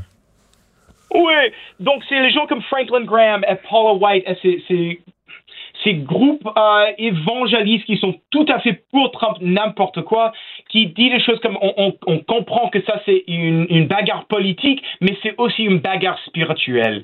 Qu'on on va parler de, l'idée que bon, Trump avait un énorme succès avec des justices sur le, le corps suprême pour défendre euh, bon pour défendre la vie mais on, parle de ça contre à l'avortement et les choses comme ça donc il y a des gens qui vraiment pensent que Trump bon pas parce que de son vie personnelle mais parce que des choses qu'il fait quand il était le président euh, qu'il est cette figure de sauveur euh, il y avait un autre Samuel Rodriguez qui a, parlé de Psalm 89.4, que dans, dans, en milieu de tous ces, ces mal que le, le, justice et la droit, euh, qui sont la fondation de la trône de Dieu, va continuer. Et il parle de ça dans la vindication de, de Donald Trump.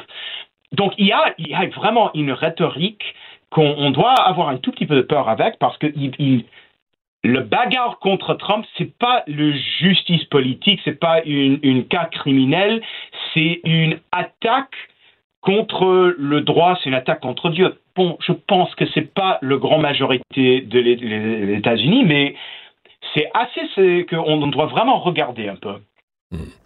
Ben, on va surveiller l'évolution de tout ça. Thomas Lecac, merci beaucoup d'avoir été avec nous aujourd'hui. Au revoir.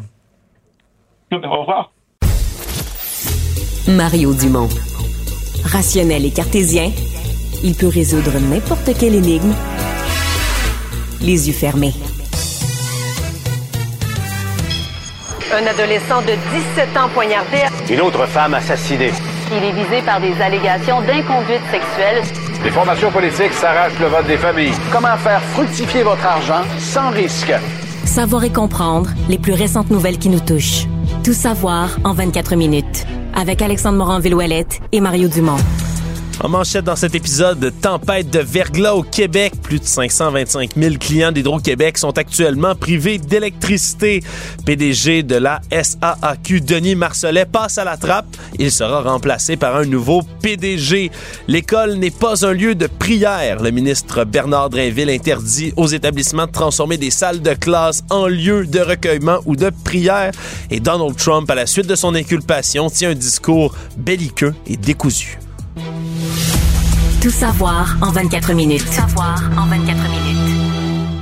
Bienvenue à Tout savoir en 24 minutes. Bonjour Mario. Bonjour. Alors, c'est vraiment ce qui retient l'attention en ce moment. Si vous ouvrez le moindrement les réseaux sociaux, du moins si vous avez l'électricité pour le faire chez vous en ce moment, vous pouvez voir des images là d'un peu partout au travers de la province, des arbres chargés de glace, des fils électriques également, ce qui cause bien sûr là, toutes sortes de pannes de courant. On est à plus de 525 000 clients actuellement d'Hydro-Québec qui sont privés d'électricité. Et la grande... Et ça Ouais. monte d'heure en heure. Là. Ça monte même rapidement parce que c'était deux. Il y, a, il y a une heure, c'était 300 000 environ. Ouais, puis un peu avant ça, on parlait de 180 000 là, au départ quand je quand je préparais l'émission avec toi Mario, on était à 100, 100 quelques mille, on est déjà rendu à plus de 525 000 en date de 16 heures là, c'est Montréal qui avait plus de 244 000 pannes d'électricité, la Montérégie 155 000, l'Outaouais au-dessus de 100 000. Donc c'est vraiment là dans cette région-ci que se concentrent là et, les et la les région où ça monte là, rapidement, c'est les Laurentides, parce que tantôt, il y en avait quelques milliers à peine, puis là, on arrive à 20 000. Donc là, on a les Laurentides, dans les dernières minutes, là, c'est parti à monter, parce que c'est ce qui arrive, le Laurentide, la Nodière, vers la Mauricie, Québec. Ce soir, là, le verglas se déplace. Euh, les images, là, il semble que les équipes de pompiers, travailleurs de ville, euh, évidemment, équipe d'Hydro-Québec, tout le monde en a plein les bras, des branches qui cassent un peu partout. Tout le monde qui est à pied d'œuvre pour tenter là, de réparer le plus rapidement possible là, tout ce qui cause les pannes. Puis on comprend, c'est vraiment le poids de la glace sur les arbres, là, sur la végétation qui cause le plus de ces pannes de courant. Les arbres vont devenir tellement lourds sous le poids de la glace qui vont s'effondrer, coupant ainsi des lignes d'électricité. Et on a toujours le même problème un peu que d'habitude. En ce moment, ça se passe surtout, comme on le dit, à Montréal et dans les environs. Donc c'est peut-être pas si pire, mais des fois, il y a des régions, là, quand il y a des grandes Tu vois, tempêtes. on est à 600 000. 600 000, bon, Non, ça, ça, monte, ça monte vraiment très, très vite. Et euh, on est rendu dans les chiffres à 600 000. Ça veut dire que c'est comme 15 des clients. On parle d'un gros pourcentage de 15% de tous les clients d'Hydro. Alors, malheureusement, pour les gens qui vivent dans des... On a l'expérience, on l'a vécu dans le passé, des petites routes où t'es 5-6 abonnés, puis c'est juste ta petite ligne à toi qui est... dire, les... On- malheureusement pas prioritaire. non, puis tu seras pas rétabli à soir, là. Non. Euh, demain, après-demain, dépendamment. Mais les équipes d'hydro commencent par les, les bâtiments prioritaires, là, tout ce qui est des bâtiments. Ah oui, des hôpitaux, des, hôpitaux, centres des centres de personnes âgées, ouais. d'hébergement, etc. Ensuite, on va par le nombre. Une fois qu'on a réglé tout ça, on va par le nombre. Donc, si, si un rebranchement va donner l'électricité à 1000 personnes, on va le faire prioritairement par rapport au petit rebranchement qui va donner l'électricité à 4. Là. Ouais. Donc, euh, ouais, c'est malheureux, là, mais il y a des gens que. je- Parce que là, on rentre, on rentre dans les ordres de grandeur où c'est impossible tu sais, de rebrancher autant de gens en peu de temps. Au- aussi rapidement que ça, avec les, les problèmes de déplacement qui en cours. Il faut que les équipes d'Hydro-Québec se déplacent elles aussi. Puis quand il y a du verglas comme ça partout, ça complique également la circulation. Là. On a même un pont aujourd'hui qui a été fermé là, un peu plus tôt dans la journée là, en raison du poids de la glace sur la structure. Donc, c'est euh, un phénomène météorologique. Peut-être le, dernier, la dernière vengeance de l'hiver, Mario, qui s'abat sur le Québec en ce moment. Heureusement, selon Environnement Canada, ça devrait être dans les derniers systèmes du genre de l'année, de la saison. Je regarde la carte de Montréal. Dans l'ouest de Montréal, c'est, écoute, je dirais, c'est plus de la moitié de la population. Dans l'ouest de Montréal, c'est orangé. Toute la pointe, euh, le long du fleuve, etc. Dorval, en s'en allant vers l'ouest, c'est tout en orangé, donc tout en panne d'électricité. On souhaite évidemment la meilleure des chances à tous nos auditeurs et nos Oui, auditrices. oui, oui. qui- Soyez prudents. C'est pas un excellent moment pour, euh, pour prendre la route. Les routes sont, dit-on, correctes. On a mis du sel, ça... mais euh, on est toujours... Si vous êtes dans des petites routes, des petites rues, euh, c'est une bonne journée pour rester à la maison si on n'a pas un déplacement essentiel. La haute direction de la Société d'assurance automobile du Québec a finalement pas résisté à la transformation numérique qui a été assez pénible de ce côté-là. On a décidé au Conseil des ministres de remercier Denis Marcelet et de nommer un nouveau PDG, Éric Ducharme, qui était secrétaire au Conseil du Trésor, qui va devenir le président directeur général donc de la Société d'assurance automobile du Québec.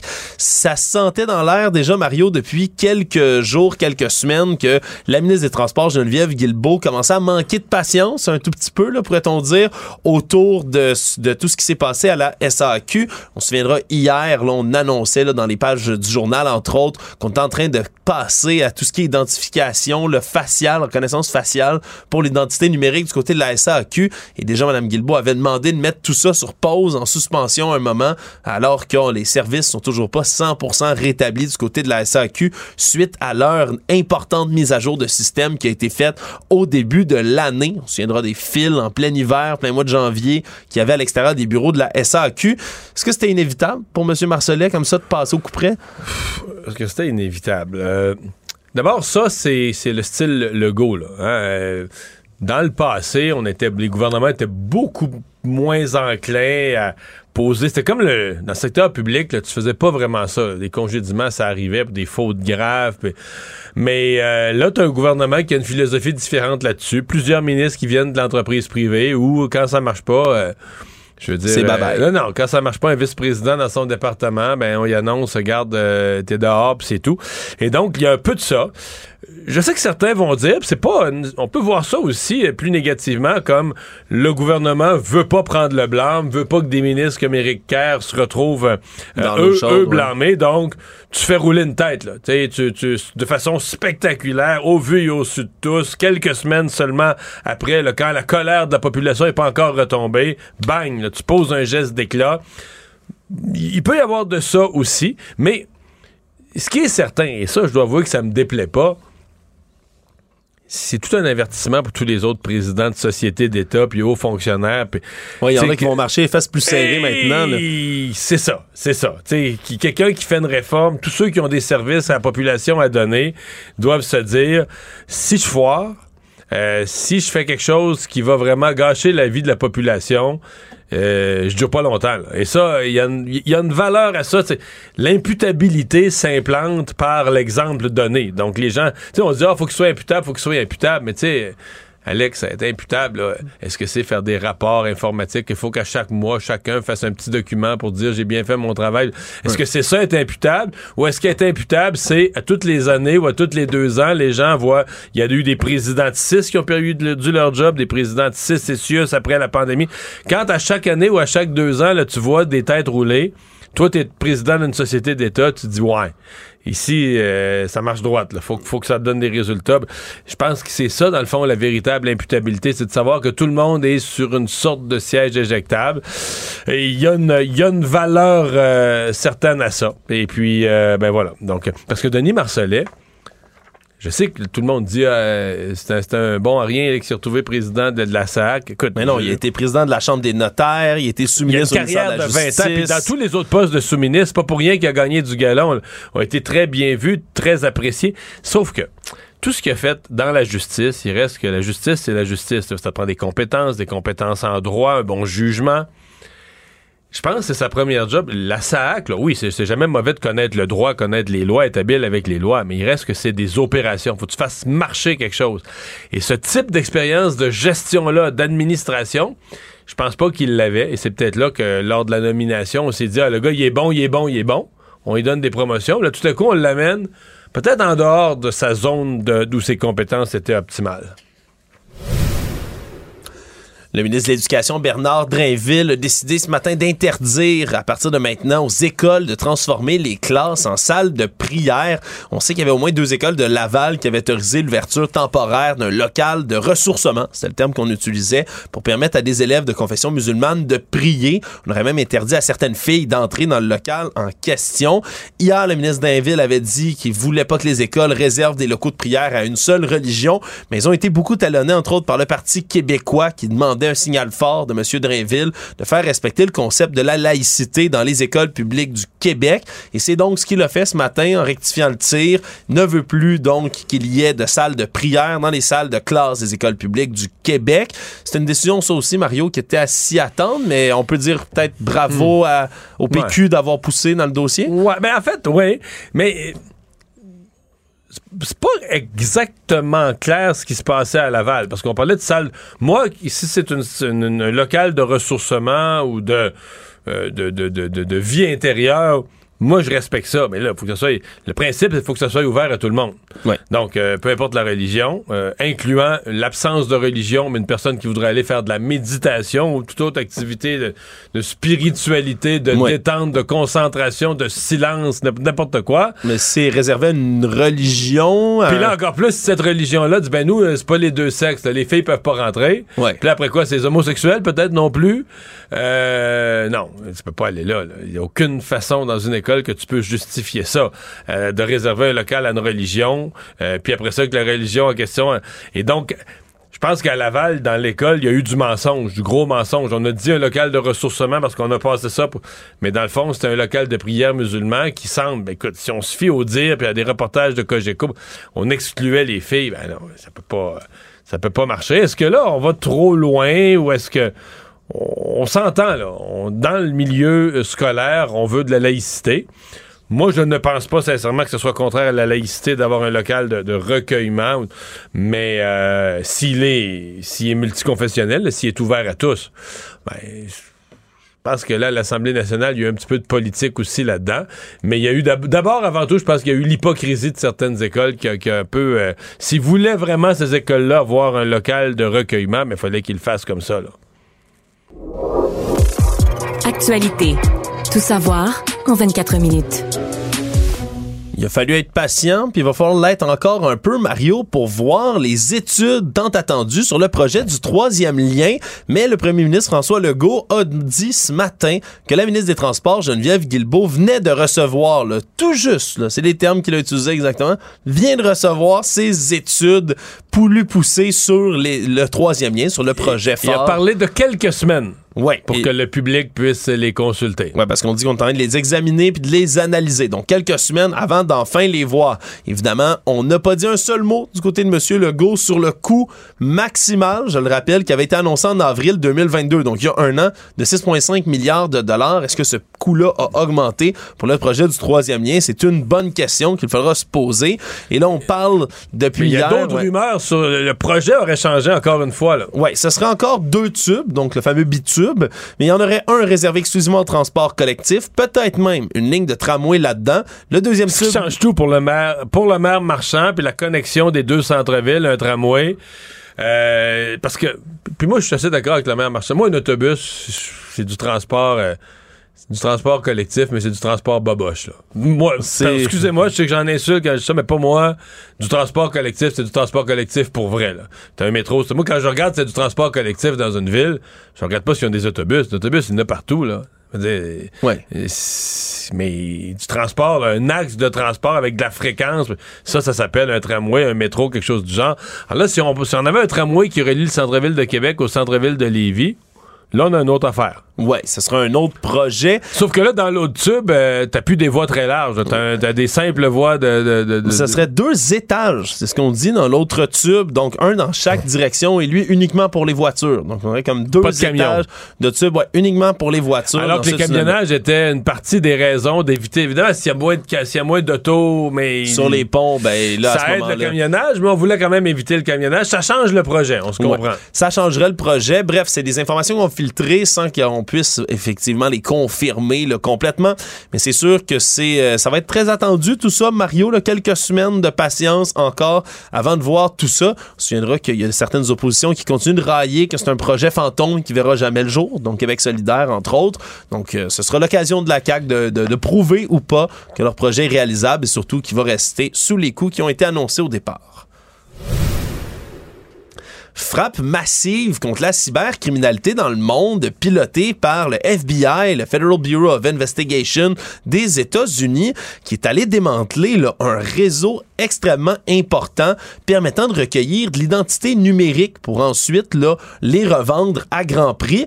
Et là, euh, ce site web, Genesis Market, on l'a démantelé dans 17 pays différents. Une énorme frappe coordonnée, mais surtout coordonnées ici au Québec, alors qu'on a arrêté six personnes différentes dans des énormes frappes. Parce qu'on avait nos croches. On avait nos gens croches ici. Semble-t-il que la frappe au Canada, c'est majoritairement au Québec qu'on va trouver la concentration d'individus d'intérêt, on va le dire poliment comme ça, d'individus d'intérêt croche, peut-être Oui. même.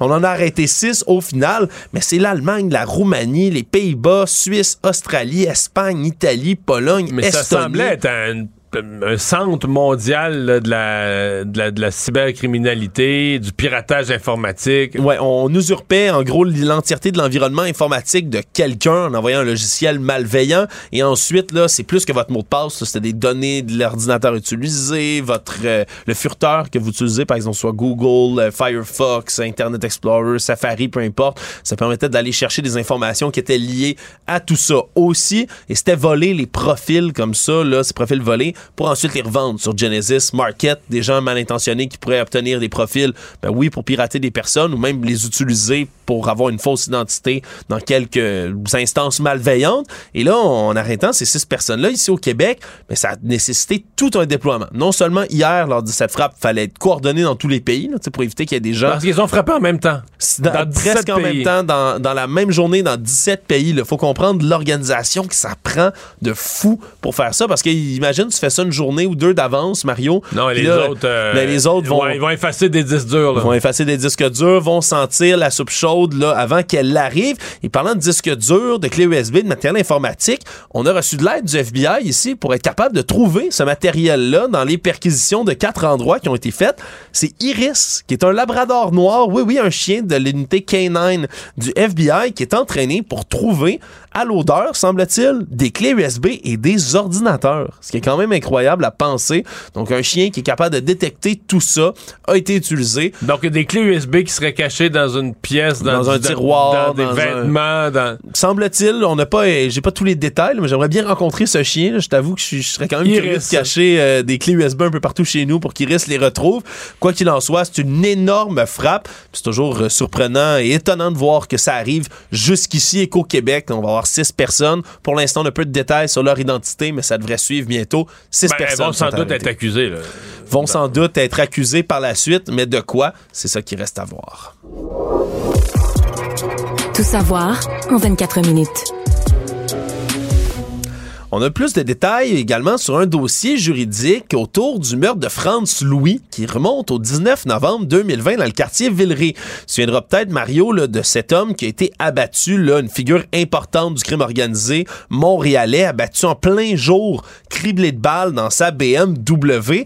Et là, semble-t-il, au début du procès qui s'est ouvert aujourd'hui au Palais de justice de Montréal, que les deux hommes qui sont accusés, Emmanuel Roberts Unte et Andrew Thomas Labrèche, qui ont 24 et 25 ans, euh, de, chacun de leur côté, mais ont laissé tellement tellement, tellement de traces sur les lieux du crime que ça a été très facile pour les enquêteurs de les retracer, même qu'on a retrouvé le tout premier, Andrew Thomas Labrèche, dans la journée même. Tout ça s'est passé là, dans cette matinée-là et comme c'était en plein milieu de la pandémie, mais les gens télétravaillaient, étaient à la maison. Il y a eu tellement de témoins potentiels qu'il y a une jeune femme qui a vu le meurtre en direct pendant qu'elle conduisait. Il y a un homme qui a été capable de noter le numéro de la plaque même lorsque c'est arrivé et ça a pris quelques heures seulement pour retracer la brèche. On comprend que c'était lui le chauffeur dans cette histoire-là. Le problème, c'est que son véhicule de fuite, sa Subaru, était à son propre nom.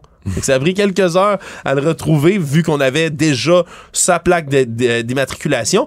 Et par la suite, on a même trouvé dans son téléphone cellulaire des rendez-vous qui s'étaient fixés avec son complice trois jours avant le meurtre pour mettre les détails au clair. Et même que dans sa voiture, On a retrouvé une empreinte digitale de Unte, ce qui a permis de l'arrêter, là, finalement, quelques temps après. Donc, c'est un procès qui s'ouvre, là, disons, même si les deux hommes ont plaidé non coupables, que la preuve qui a été démontrée ce matin au procès a montré que, finalement, c'était peut-être pas le crime parfait, ce que ces Non, deux hommes-là ont tenté de commettre. Économie. On sait que c'est peut-être pas le moment de se promener sur les routes avec un verglas pareil, mais tout de même, c'est peut-être le temps de faire le plein. Le prix de l'essence ordinaire est stable depuis le début de l'année à Montréal, autour d'une et 60 le litre, mais il va se mettre à grimper au cours des prochains jours. Il y a une décision surprise prise dimanche par huit membres de, l'Organisation des pays exportateurs de pétrole. On parle de l'OPEP. Ils vont réduire la production dès le mois de mai jusqu'à la fin de l'année. On parle d'1,5 million de barils de brut par jour de moins qui, donc, qui vont être retirés du marché. Et ça, ça veut dire habituellement, Mario, que le prix à la pompe va augmenter. On parle de 4 sous le litre environ pour l'instant, qui risque de, de se dresser, mais c'est une... C'est un retour en force, si on veut. Il y avait beaucoup de choses avec l'inflation qui avait augmenté. Pas Ouais, mais l'essence. c'est- en fait, là, de- dans ce cas-ci, c'est que c'est. C'est comme. C'est pas, la guerre ou c'est pas un événement fortuit. c'est des pays exportateurs de pétrole, l'OPEP, qui ont pris une mesure volontaire. Il semble que les pays euh, comme l'Arabie Saoudite. D'abord, l'Arabie Saoudite, un- dans un, à une époque, collaborait davantage avec les États-Unis, je pense. Puis là, euh, ils s'en foutent des États-Unis, fait qu'ils font leurs affaires, veulent maximiser leurs profits, puis ont décidé que le, le pétrole voudrait un prix, un prix plancher autour des 80 dollars. Donc, posent les gestes, réduisent la production. La question est toujours, est-ce que les petits pays là, qui sont pauvres puis qu'eux autres ont besoin d'en vendre du pétrole, euh, c'est le fun de réduire ta production, ça maintient le prix, mais dire, t'en vends moins de litres aussi, t'en vends moins de barils, je devrais dire, donc t'en vends moins. Et donc, tu- peut-être tu fais moins d'argent, t'aurais été mieux à 10 piastres moins le baril, t'aurais peut-être vendu plus, t'aurais peut-être fait plus de profit au total. Est-ce que est-ce qu'ils vont réussir l'Arabie Saoudite à garder euh, la discipline de tous les pays producteurs? Pour l'instant, oui. Et donc le prix de, de- il y a déjà du baril a déjà monté, puis on le sait qu'à la pompe, c'est pas long. Le monde. Finalement, après sa comparution hier extrêmement médiatisée, l'ex-président américain Donald Trump a livré son discours là, devant ses partisans réunis en fin de soirée hier en Floride à Mar-a-Lago. As-tu le- la chance d'écouter un tout petit Des peu de ça? extraits, des extraits, c'est pas chez nous hier soir. Ouais, parce que Donald Trump est revenu là, dans Mais, un- mais les extraits que j'ai écoutés au début, j'ai trouvé ça décousu. C'est-à-dire que c'est comme, euh, on dirait qu'au fur et à mesure qu'il pense, comme quelqu'un qui chiale, là. il chiale contre tout ce qui s'est fait contre lui, mais t'as pas l'impression, il y a pas de montée, t'as pas l'impression que c'est très structuré comme discours. Non. Au fur et à mesure que ça vient par la tête, chiale. puis- Ouais, ça ressemblait à beaucoup de ces discours qu'il a prononcés en fait dans les derniers temps qui sont, c'est vraiment le mot qui est retenu, c'est décousu. Il saute du coq à l'âne, parle de, de toutes sortes de gens, toutes sortes de, de crimes en fait qui lui sont reprochés. Ce qui ce qui est fou, c'est qu'on l'entend presque énumérer un par un les charges qu'on veut mettre contre lui. C'est quand même quelque chose. Mais à chaque fois, il dit que c'est rien puis que c'est des fake news. Ben, à chaque fois, Mario, par exemple, je te donne un exemple parce que ça doit être un l'un de ceux qui nous fait le plus rire ici. Là, on sait que c'est pas très drôle, là, mais qui nous fait le plus rire ici à Cube Radio, celui sur les appels parfaits qu'il a nommé. Il est revenu là-dessus hier encore. racist Democrat district attorney in Atlanta who is doing everything in her power to indict me over an absolutely perfect phone call, even more perfect than the one I made with the president of Ukraine. Remember, I kept, kept saying that's a perfect call. This one was more perfect. Nobody said, Sir, you shouldn't say that. Many people on the phone. C'est- Ce qui est bien étrange, j'ai dit, vous vous souvenez cet appel-là que j'ai fait pour... Ça, c'est l'appel où il disait au président ukrainien de l'époque Trouve-moi des saletés sur Joe Biden, sinon on vous livre pas les armes qui sont promises. Ouais, exact. Et l'aide, des fois, il y avait de l'aide financière et des armes de Ex- mémoire. exact. Et là, l'autre appel qui dit qu'il est encore plus parfait. En Géorgie pour tenter de trouver des votes pour lui. Qui demandait à l'officier électoral, tu pourrais pas me trouver 11 000 votes. Ouais, et donc ces deux appels qui Je appellent suis les pas perf- sûr que c'est perfect. Mais surtout que sa défense. Je pense que c'est plus criminal. Et sa défense là-dedans, comme il la cite à la fin, puis c'est peut-être pas très bon pour lui, il dit ben personne à ce moment-là me dit que c'est pas correct ce que je faisais, fait que ça devait pas être correct. Mais ça devait être correct, mais. Ça, c'était président des États-Unis, mais que Ouais. les gens, ils disent pas tout, là. Puis Trump est connu pour s'entourer également de ce qu'on appelle les yes men, hein, des, des gens qui disent oui, ils ont le oui facile autour de lui. Donc c'est ça sa défense. Bref, discours très très décousu, mais dans lesquels il a réitéré l'ensemble des mensonges qu'il répète, par exemple sur les élections qui lui ont été volées, sur la persécution politique dont il, il est l'objet. Bref, rien de nouveau sous le soleil pour Donald Trump. Et la prochaine comparution est due pour décembre prochain. C'est une très longue Mais bataille juridique. Au total, il, il dit n'avoir rien fait d'autre que de défendre le pays que ses adversaires veulent détruire. Voilà. Finalement, Mario, une histoire euh, assez triste, mais somme toute étonnante, qui nous provient de la France. Il y a un agent de la Société nationale des chemins de fer français qui a pris ben, la pire décision de sa vie, on peut le dire comme ça. Lui qui travaillait là, comme cheminot dans la Loire, il y a des voyageurs qui sont venus lui porter un sac abandonné dans un des wagons. Il y avait deux récipients de plastique, comme des, des bouteilles avec un liquide dedans. L'homme de 41 ans décidé, lui, de, hop, prendre une gorgée d'un des, d'un des récipients de liquide comme ça. Et 15 minutes plus tard, a commencé à se sentir extrêmement mal, des picotements à la bouche, aux lèvres, a été pris de vomissements, de convulsions. 19 heures plus tard, paf, il était décédé. Et aujourd'hui, on faisait l'autopsie de cet homme-là, une analyse toxicologique également, alors qu'on veut des réponses. Les autorités sont à pied d'œuvre a pour donné trouver... un sac quelconque avec des bouteilles qu'il connaissait pas, puis il a bu le stock. Il a bu- dit, ouais, va, boire ça. Il essaie de prendre une bonne Wow. gorgée.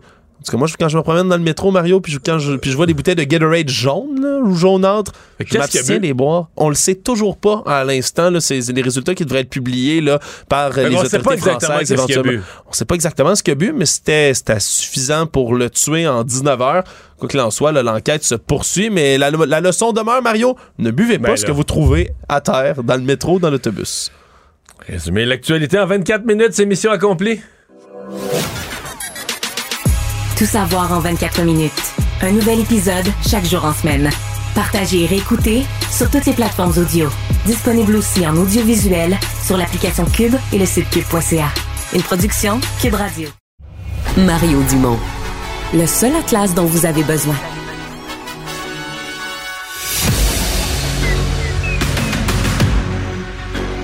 Emmanuel Latraverse. J'ai pas de problème philosophique avec ça. Mario Dumont. Est-ce que je peux me permettre une autre réflexion? La rencontre. Ça passe comme une lettre à la poste. Et il se retrouve à enfoncer des portes ouvertes. là. La rencontre La Traverse Dumont.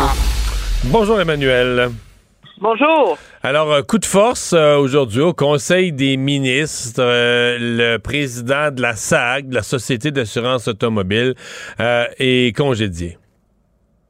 Oui, c'est un peu euh, chronique d'un congédiement annoncé, mais ça le rend pas moins spectaculaire parce que je pense que c'est pas dans les habitudes de l'État québécois de tenir les hauts gestionnaires responsables des fiascos euh, qui découlent de leur prise de décision.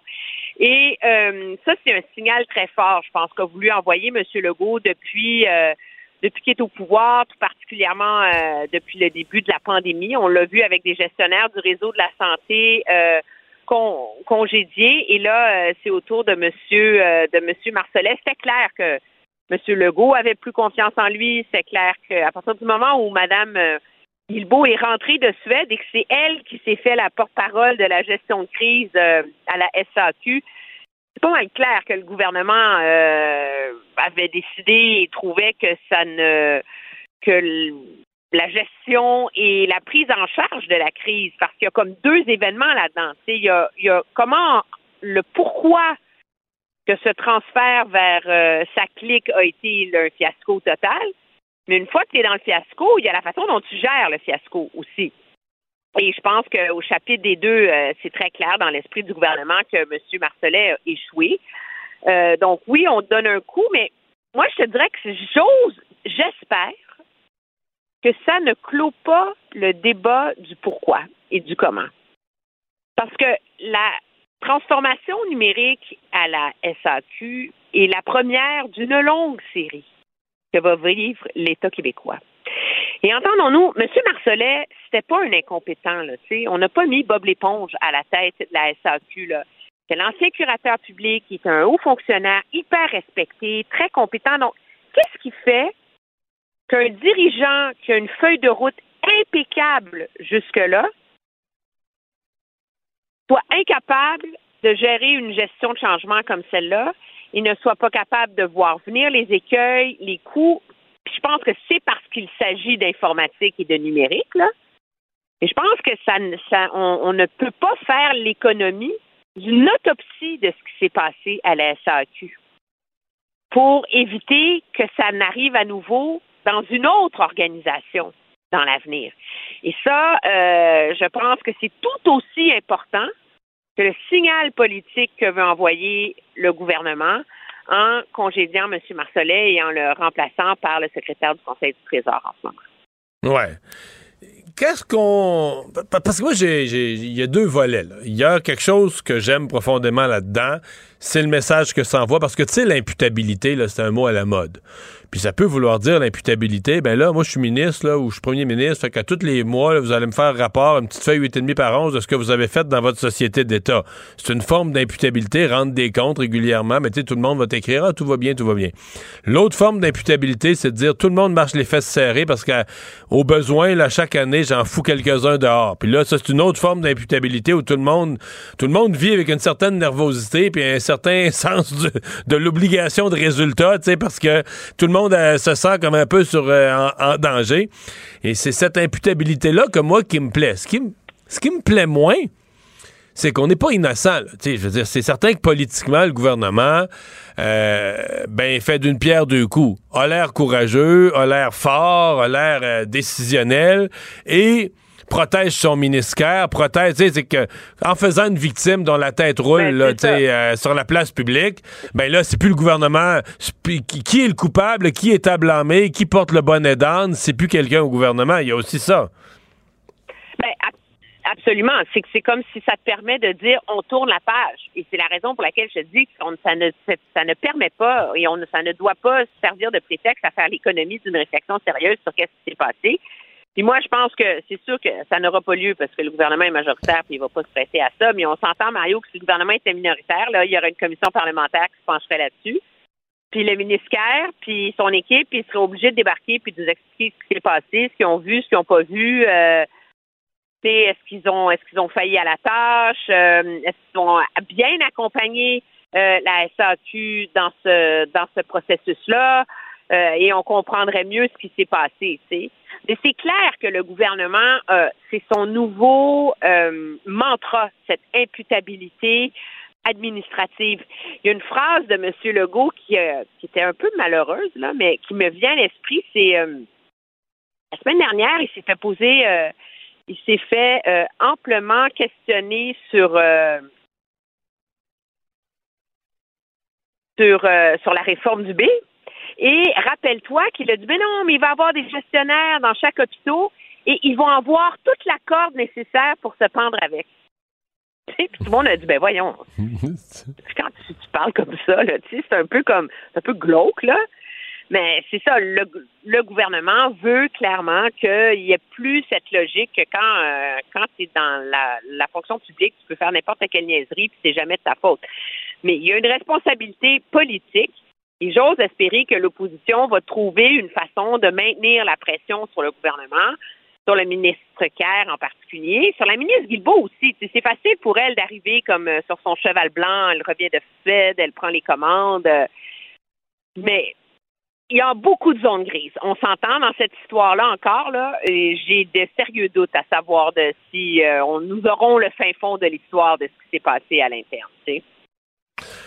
Tu veux me parler ensuite de cette euh, histoire qui a rebondi à l'Assemblée nationale de de, de, de, locaux réservés à la prière.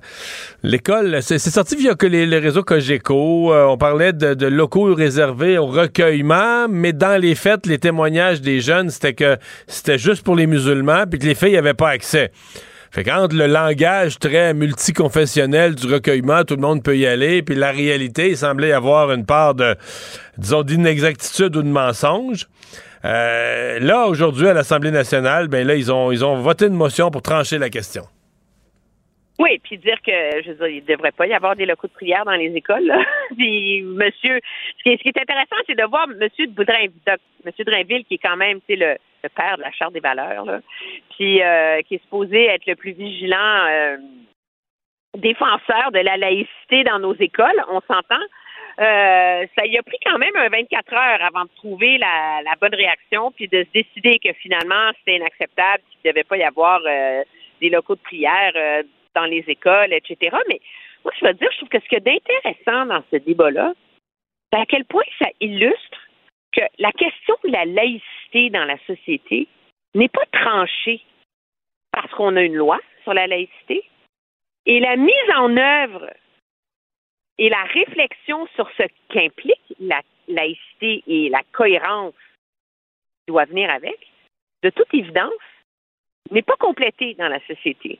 Parce que moi, a priori, je suis pas une militante identitaire, là, tu le sais, là, mais a priori, je ne je trouve qu'à partir du moment où on a des on a demandé un amendement constitutionnel pour mettre fin aux commissions scolaires religieuses, comme il y avait quand j'étais petite puis quand tu petit, les commissions scolaires catholiques, protestantes.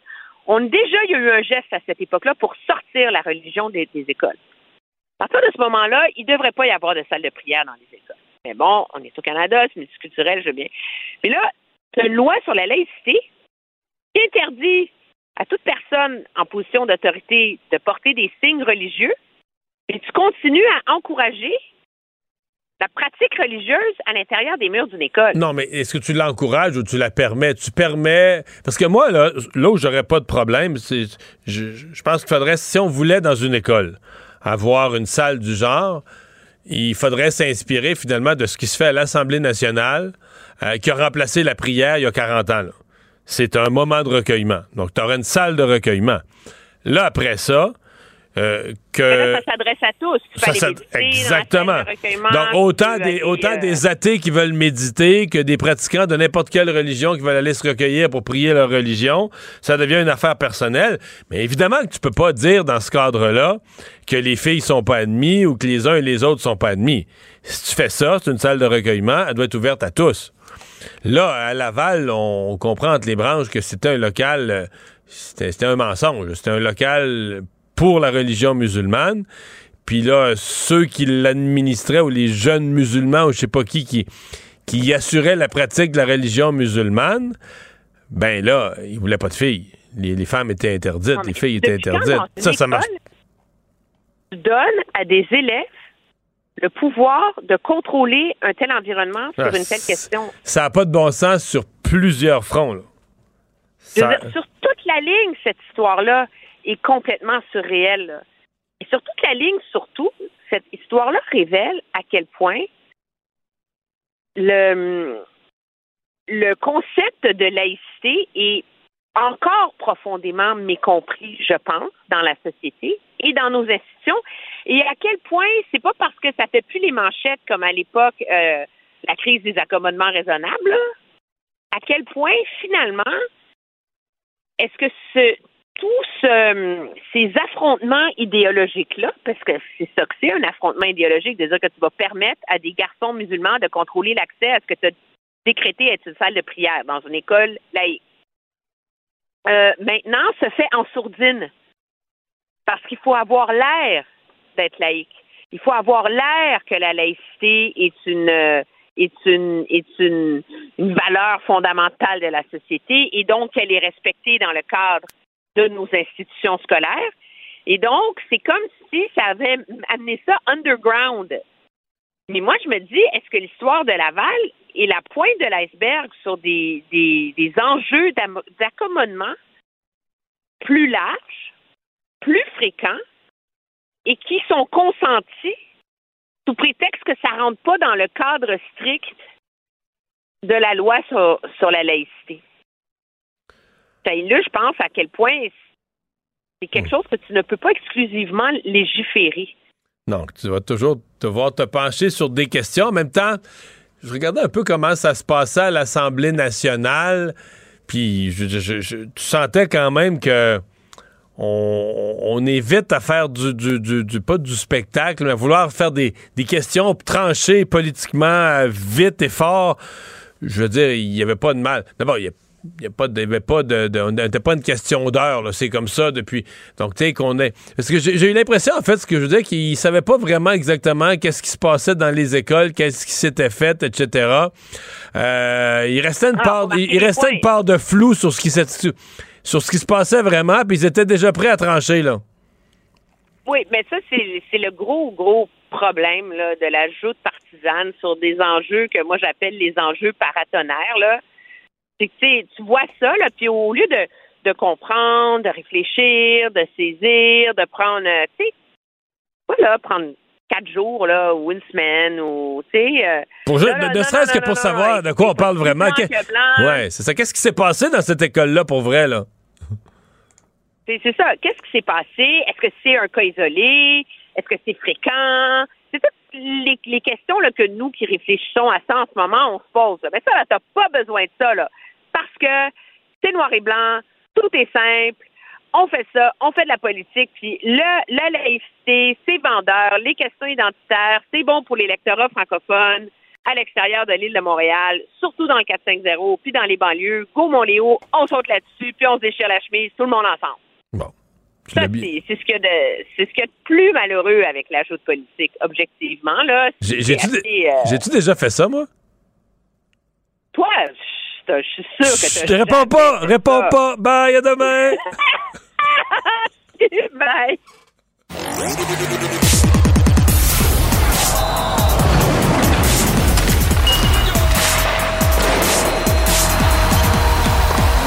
Jean-François Barry, un chroniqueur pas comme les autres. Ça a plus d'allure. Ça a plus d'allure. Je, t'enviais d'être au volleyball hier. C'était ton mardi volleyball. Je me suis dit au moins c'était pas la game.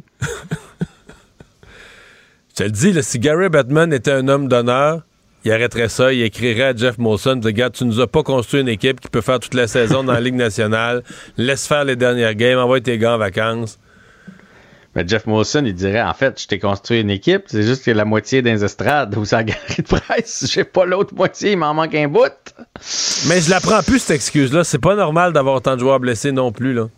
Ouais, mais c'est comme on, À chaque année, là, que ce soit la norme, mais en tout cas, l'année comme on passée. disait, je pense, je pense qu'il y en a que dans ce temps-là, la blessure a fait plus mal. Elle est plus longue à guérir Ouais. que quand tu t'en vas pour la Coupe Stanley. Enfin. Une autre défaite, un autre blanchissage. Deux games de suite. Là, on est à 121 euh, minutes 25 secondes depuis le dernier but. C'est Raphaël Harvey-Pinard. Je te rappelle qu'il a manqué les deux dernières parties. C'est lui contre les Panthers de la Floride, le dernier but du Canadien. Antoine, moi, que- sans but et sans vraiment de chance de marquer sérieuse. là.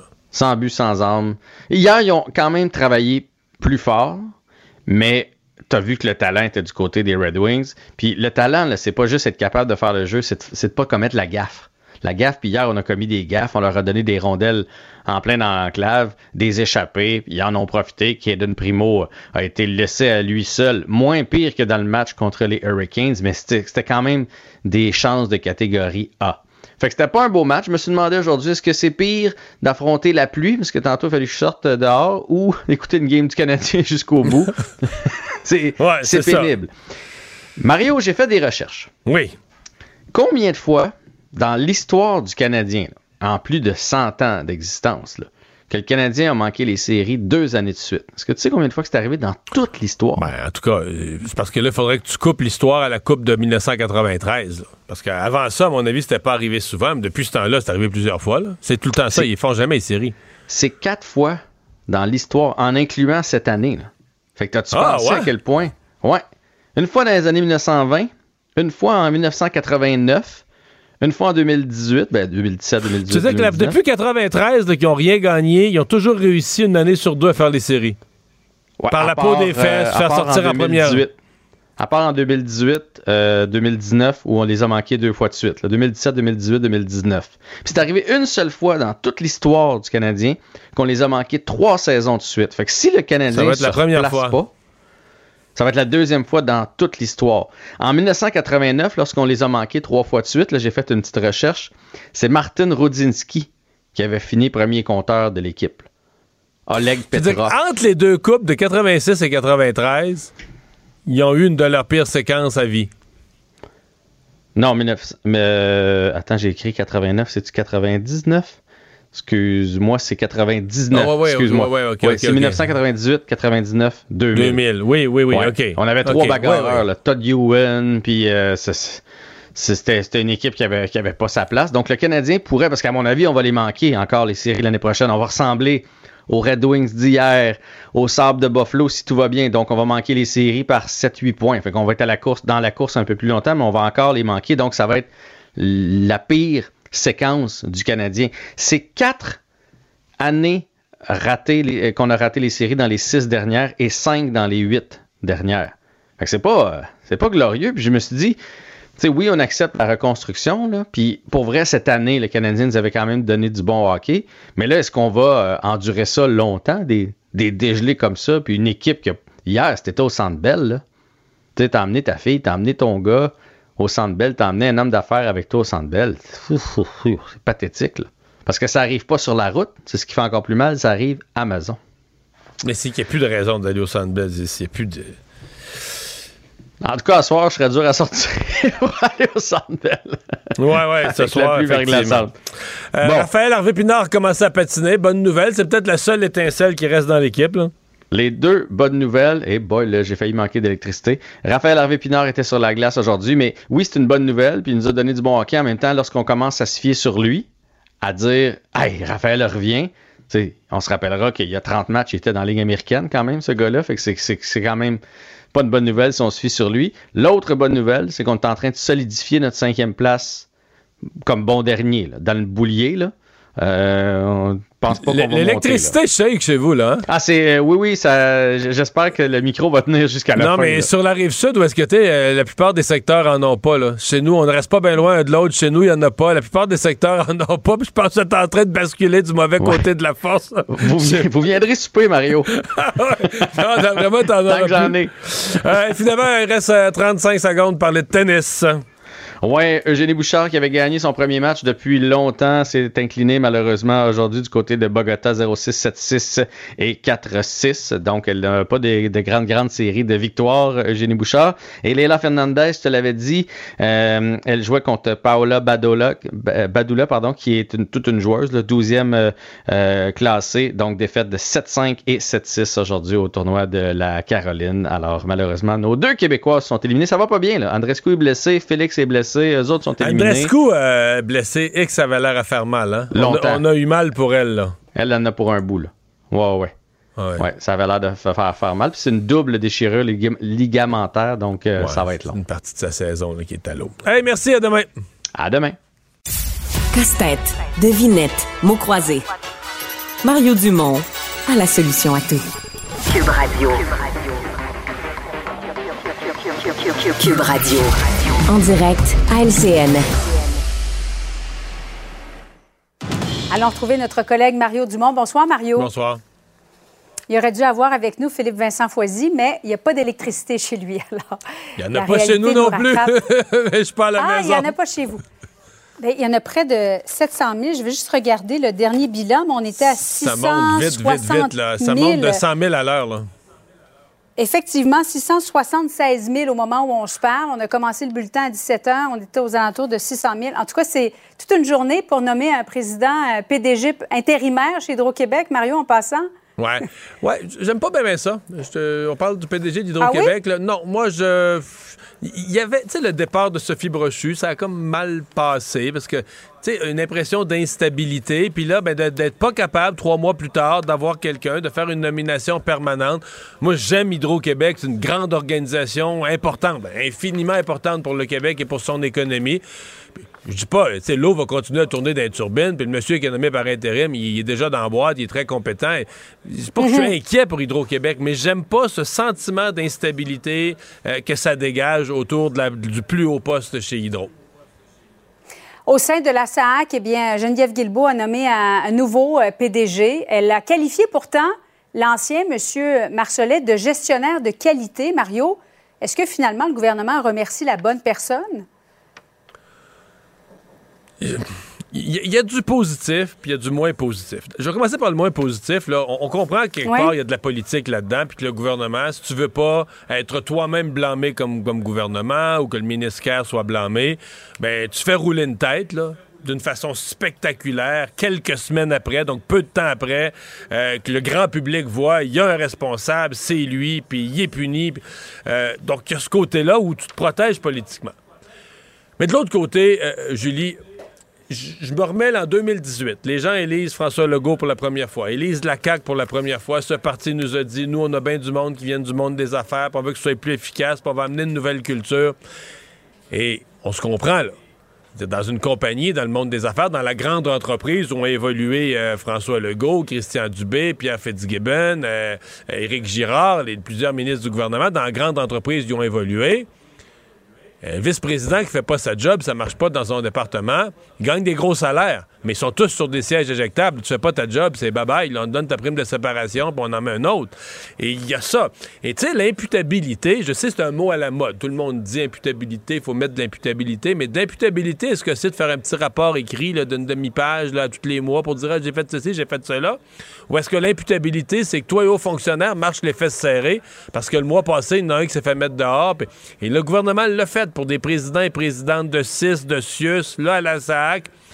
On se comprend que ça fait que tout le monde marche un peu plus nerveux et que tous nos présidents de sociétés d'État qui doivent Ouais. nous livrer des services, ils savent que, sais ça, le gouvernement euh, attend des résultats, il faut que ça marche. Euh, une histoire euh, de, de Cogeco Nouvelle en début de semaine où il y avait deux écoles secondaires à Laval qui permettaient l'ouverture temporaire de locaux pour permettre à, à des élèves de confession musulmane de, de prier. Le ministre Bernard Drinville a dit Je ne peux pas interdire la prière, mais j'interdis les salles de prière dans les salles de classe. Maintenant, si quelqu'un veut prier silencieusement, c'est son droit fondamental. Mais Mario, c'était justement ça le problème. Il y en avait tellement des élèves qui priaient un petit peu partout que pour des raisons de sécurité, on a décidé d'ouvrir une salle de classe. Est-ce qu'on va vraiment régler le problème avec l'intervention de Bernard Drinville? Ben, D'abord, c'est une intervention de toute l'Assemblée nationale parce qu'il y a une motion qui a été élue, Oui. c'est le Parti québécois qui a fait pression. Ben, les écoles sont laïques. là. On comprend que ça peut pas devenir des lieux de culte. Ça, soyons clairs.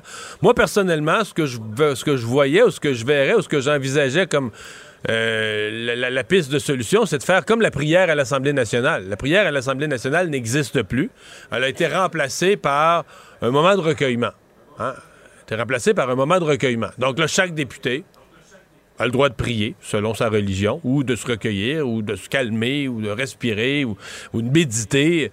Et donc, tu peux avoir un local où tu peux méditer si tu es athée, ou réfléchir, euh, ou prier, euh, quelle que soit la religion. La seule affaire, tu peux pas commencer à dire, ben là, il est réservé à une telle religion. Puis là, les gens de cette religion-là disent, Ah, ben nous, euh, les femmes peuvent pas rentrer. Ben non, non, non, non, non, non. Je veux dire, euh, c'est- ça doit être ouvert. Si c'est un local de, de- de recueillement, il doit être ouvert à tous. À tous, dans tous les sens, aux hommes, aux femmes, aux homosexuels, de tout ouvert à tout le monde. C'est ça, c'est Ouais. respecter le principe de la laïcité. Euh, là, je sens quand même, parce qu'il y a eu un petit peu d'hypocrisie, je pense. Les écoles qui ont fait ça ont dit, mais c'est un local de recueillement, mais les témoignages des élèves disaient, ben non, c'est pas ça pantoute, les filles peuvent pas rentrer. Donc, euh, il y a eu, Mhm. euh, y a eu euh, certains mensonges. Oui. Euh, Jean Charest, qui a obtenu gain de cause, va pouvoir empocher un montant de 385 000 de l'État, eu gain de cause euh, de l'État, de l'UPAC aussi, parce que dans le cadre de l'enquête mâchurée sur le financement du, euh, du PLQ, il y a eu des renseignements personnels qui ont fuité dans les médias. Maintenant, Mario, les fuites, qui est responsable des fuites? Est-ce que nous, on va finir par le savoir? Qui sont les Hey, responsables? C'est une bonne question, ça. hein? Ça fait quatre ans et demi, ceci, il y a une an. Parce que, bon, OK, Oui. Reprenons du début. Il y a eu l'enquête mâchurée sur le financement du Parti libéral. Il y a eu des fuites. Il y a eu une enquête sur les fuites sur l'enquête. Et là, dans l'UPAC, ça a, fait, ça a procédé à l'arrestation de Guy Ouellet, ça a viré en bordel, ça a tourné au ridicule. Et donc, le BEI, le Bureau des enquêtes indépendantes, a lancé une enquête sur l'enquête. Donc là, il y a une enquête sur l'enquête, sur les Ouais. fuites, sur l'enquête. Mais dans ta réponse, j'ai l'impression qu'on ne le saura jamais, Mario. Non, mais c'est parce que l'enquête sur l'enquête sur les fuites sur l'enquête, ça fait quatre ans et demi qu'elle dure. Quatre ans et demi. Ouais. 10 millions plus tard, on n'a toujours pas de résultat. Décourageant un petit peu pour le contribuable. Ouais, répondre à la question, euh, ça, ça dit tout finalement. À suivre. Merci beaucoup, Mario. Au revoir. Au revoir. Alors voilà pour notre émission euh, d'aujourd'hui. Euh, Je vous souhaite, j'espère que vous avez de l'électricité et que si vous en avez pas, vous allez trouver une façon de vous débrouiller pour vous manger, pour manger et vous divertir euh, néanmoins. Merci d'avoir été à l'écoute. Rendez-vous demain, 15h30, il va faire beau. Cube Radio.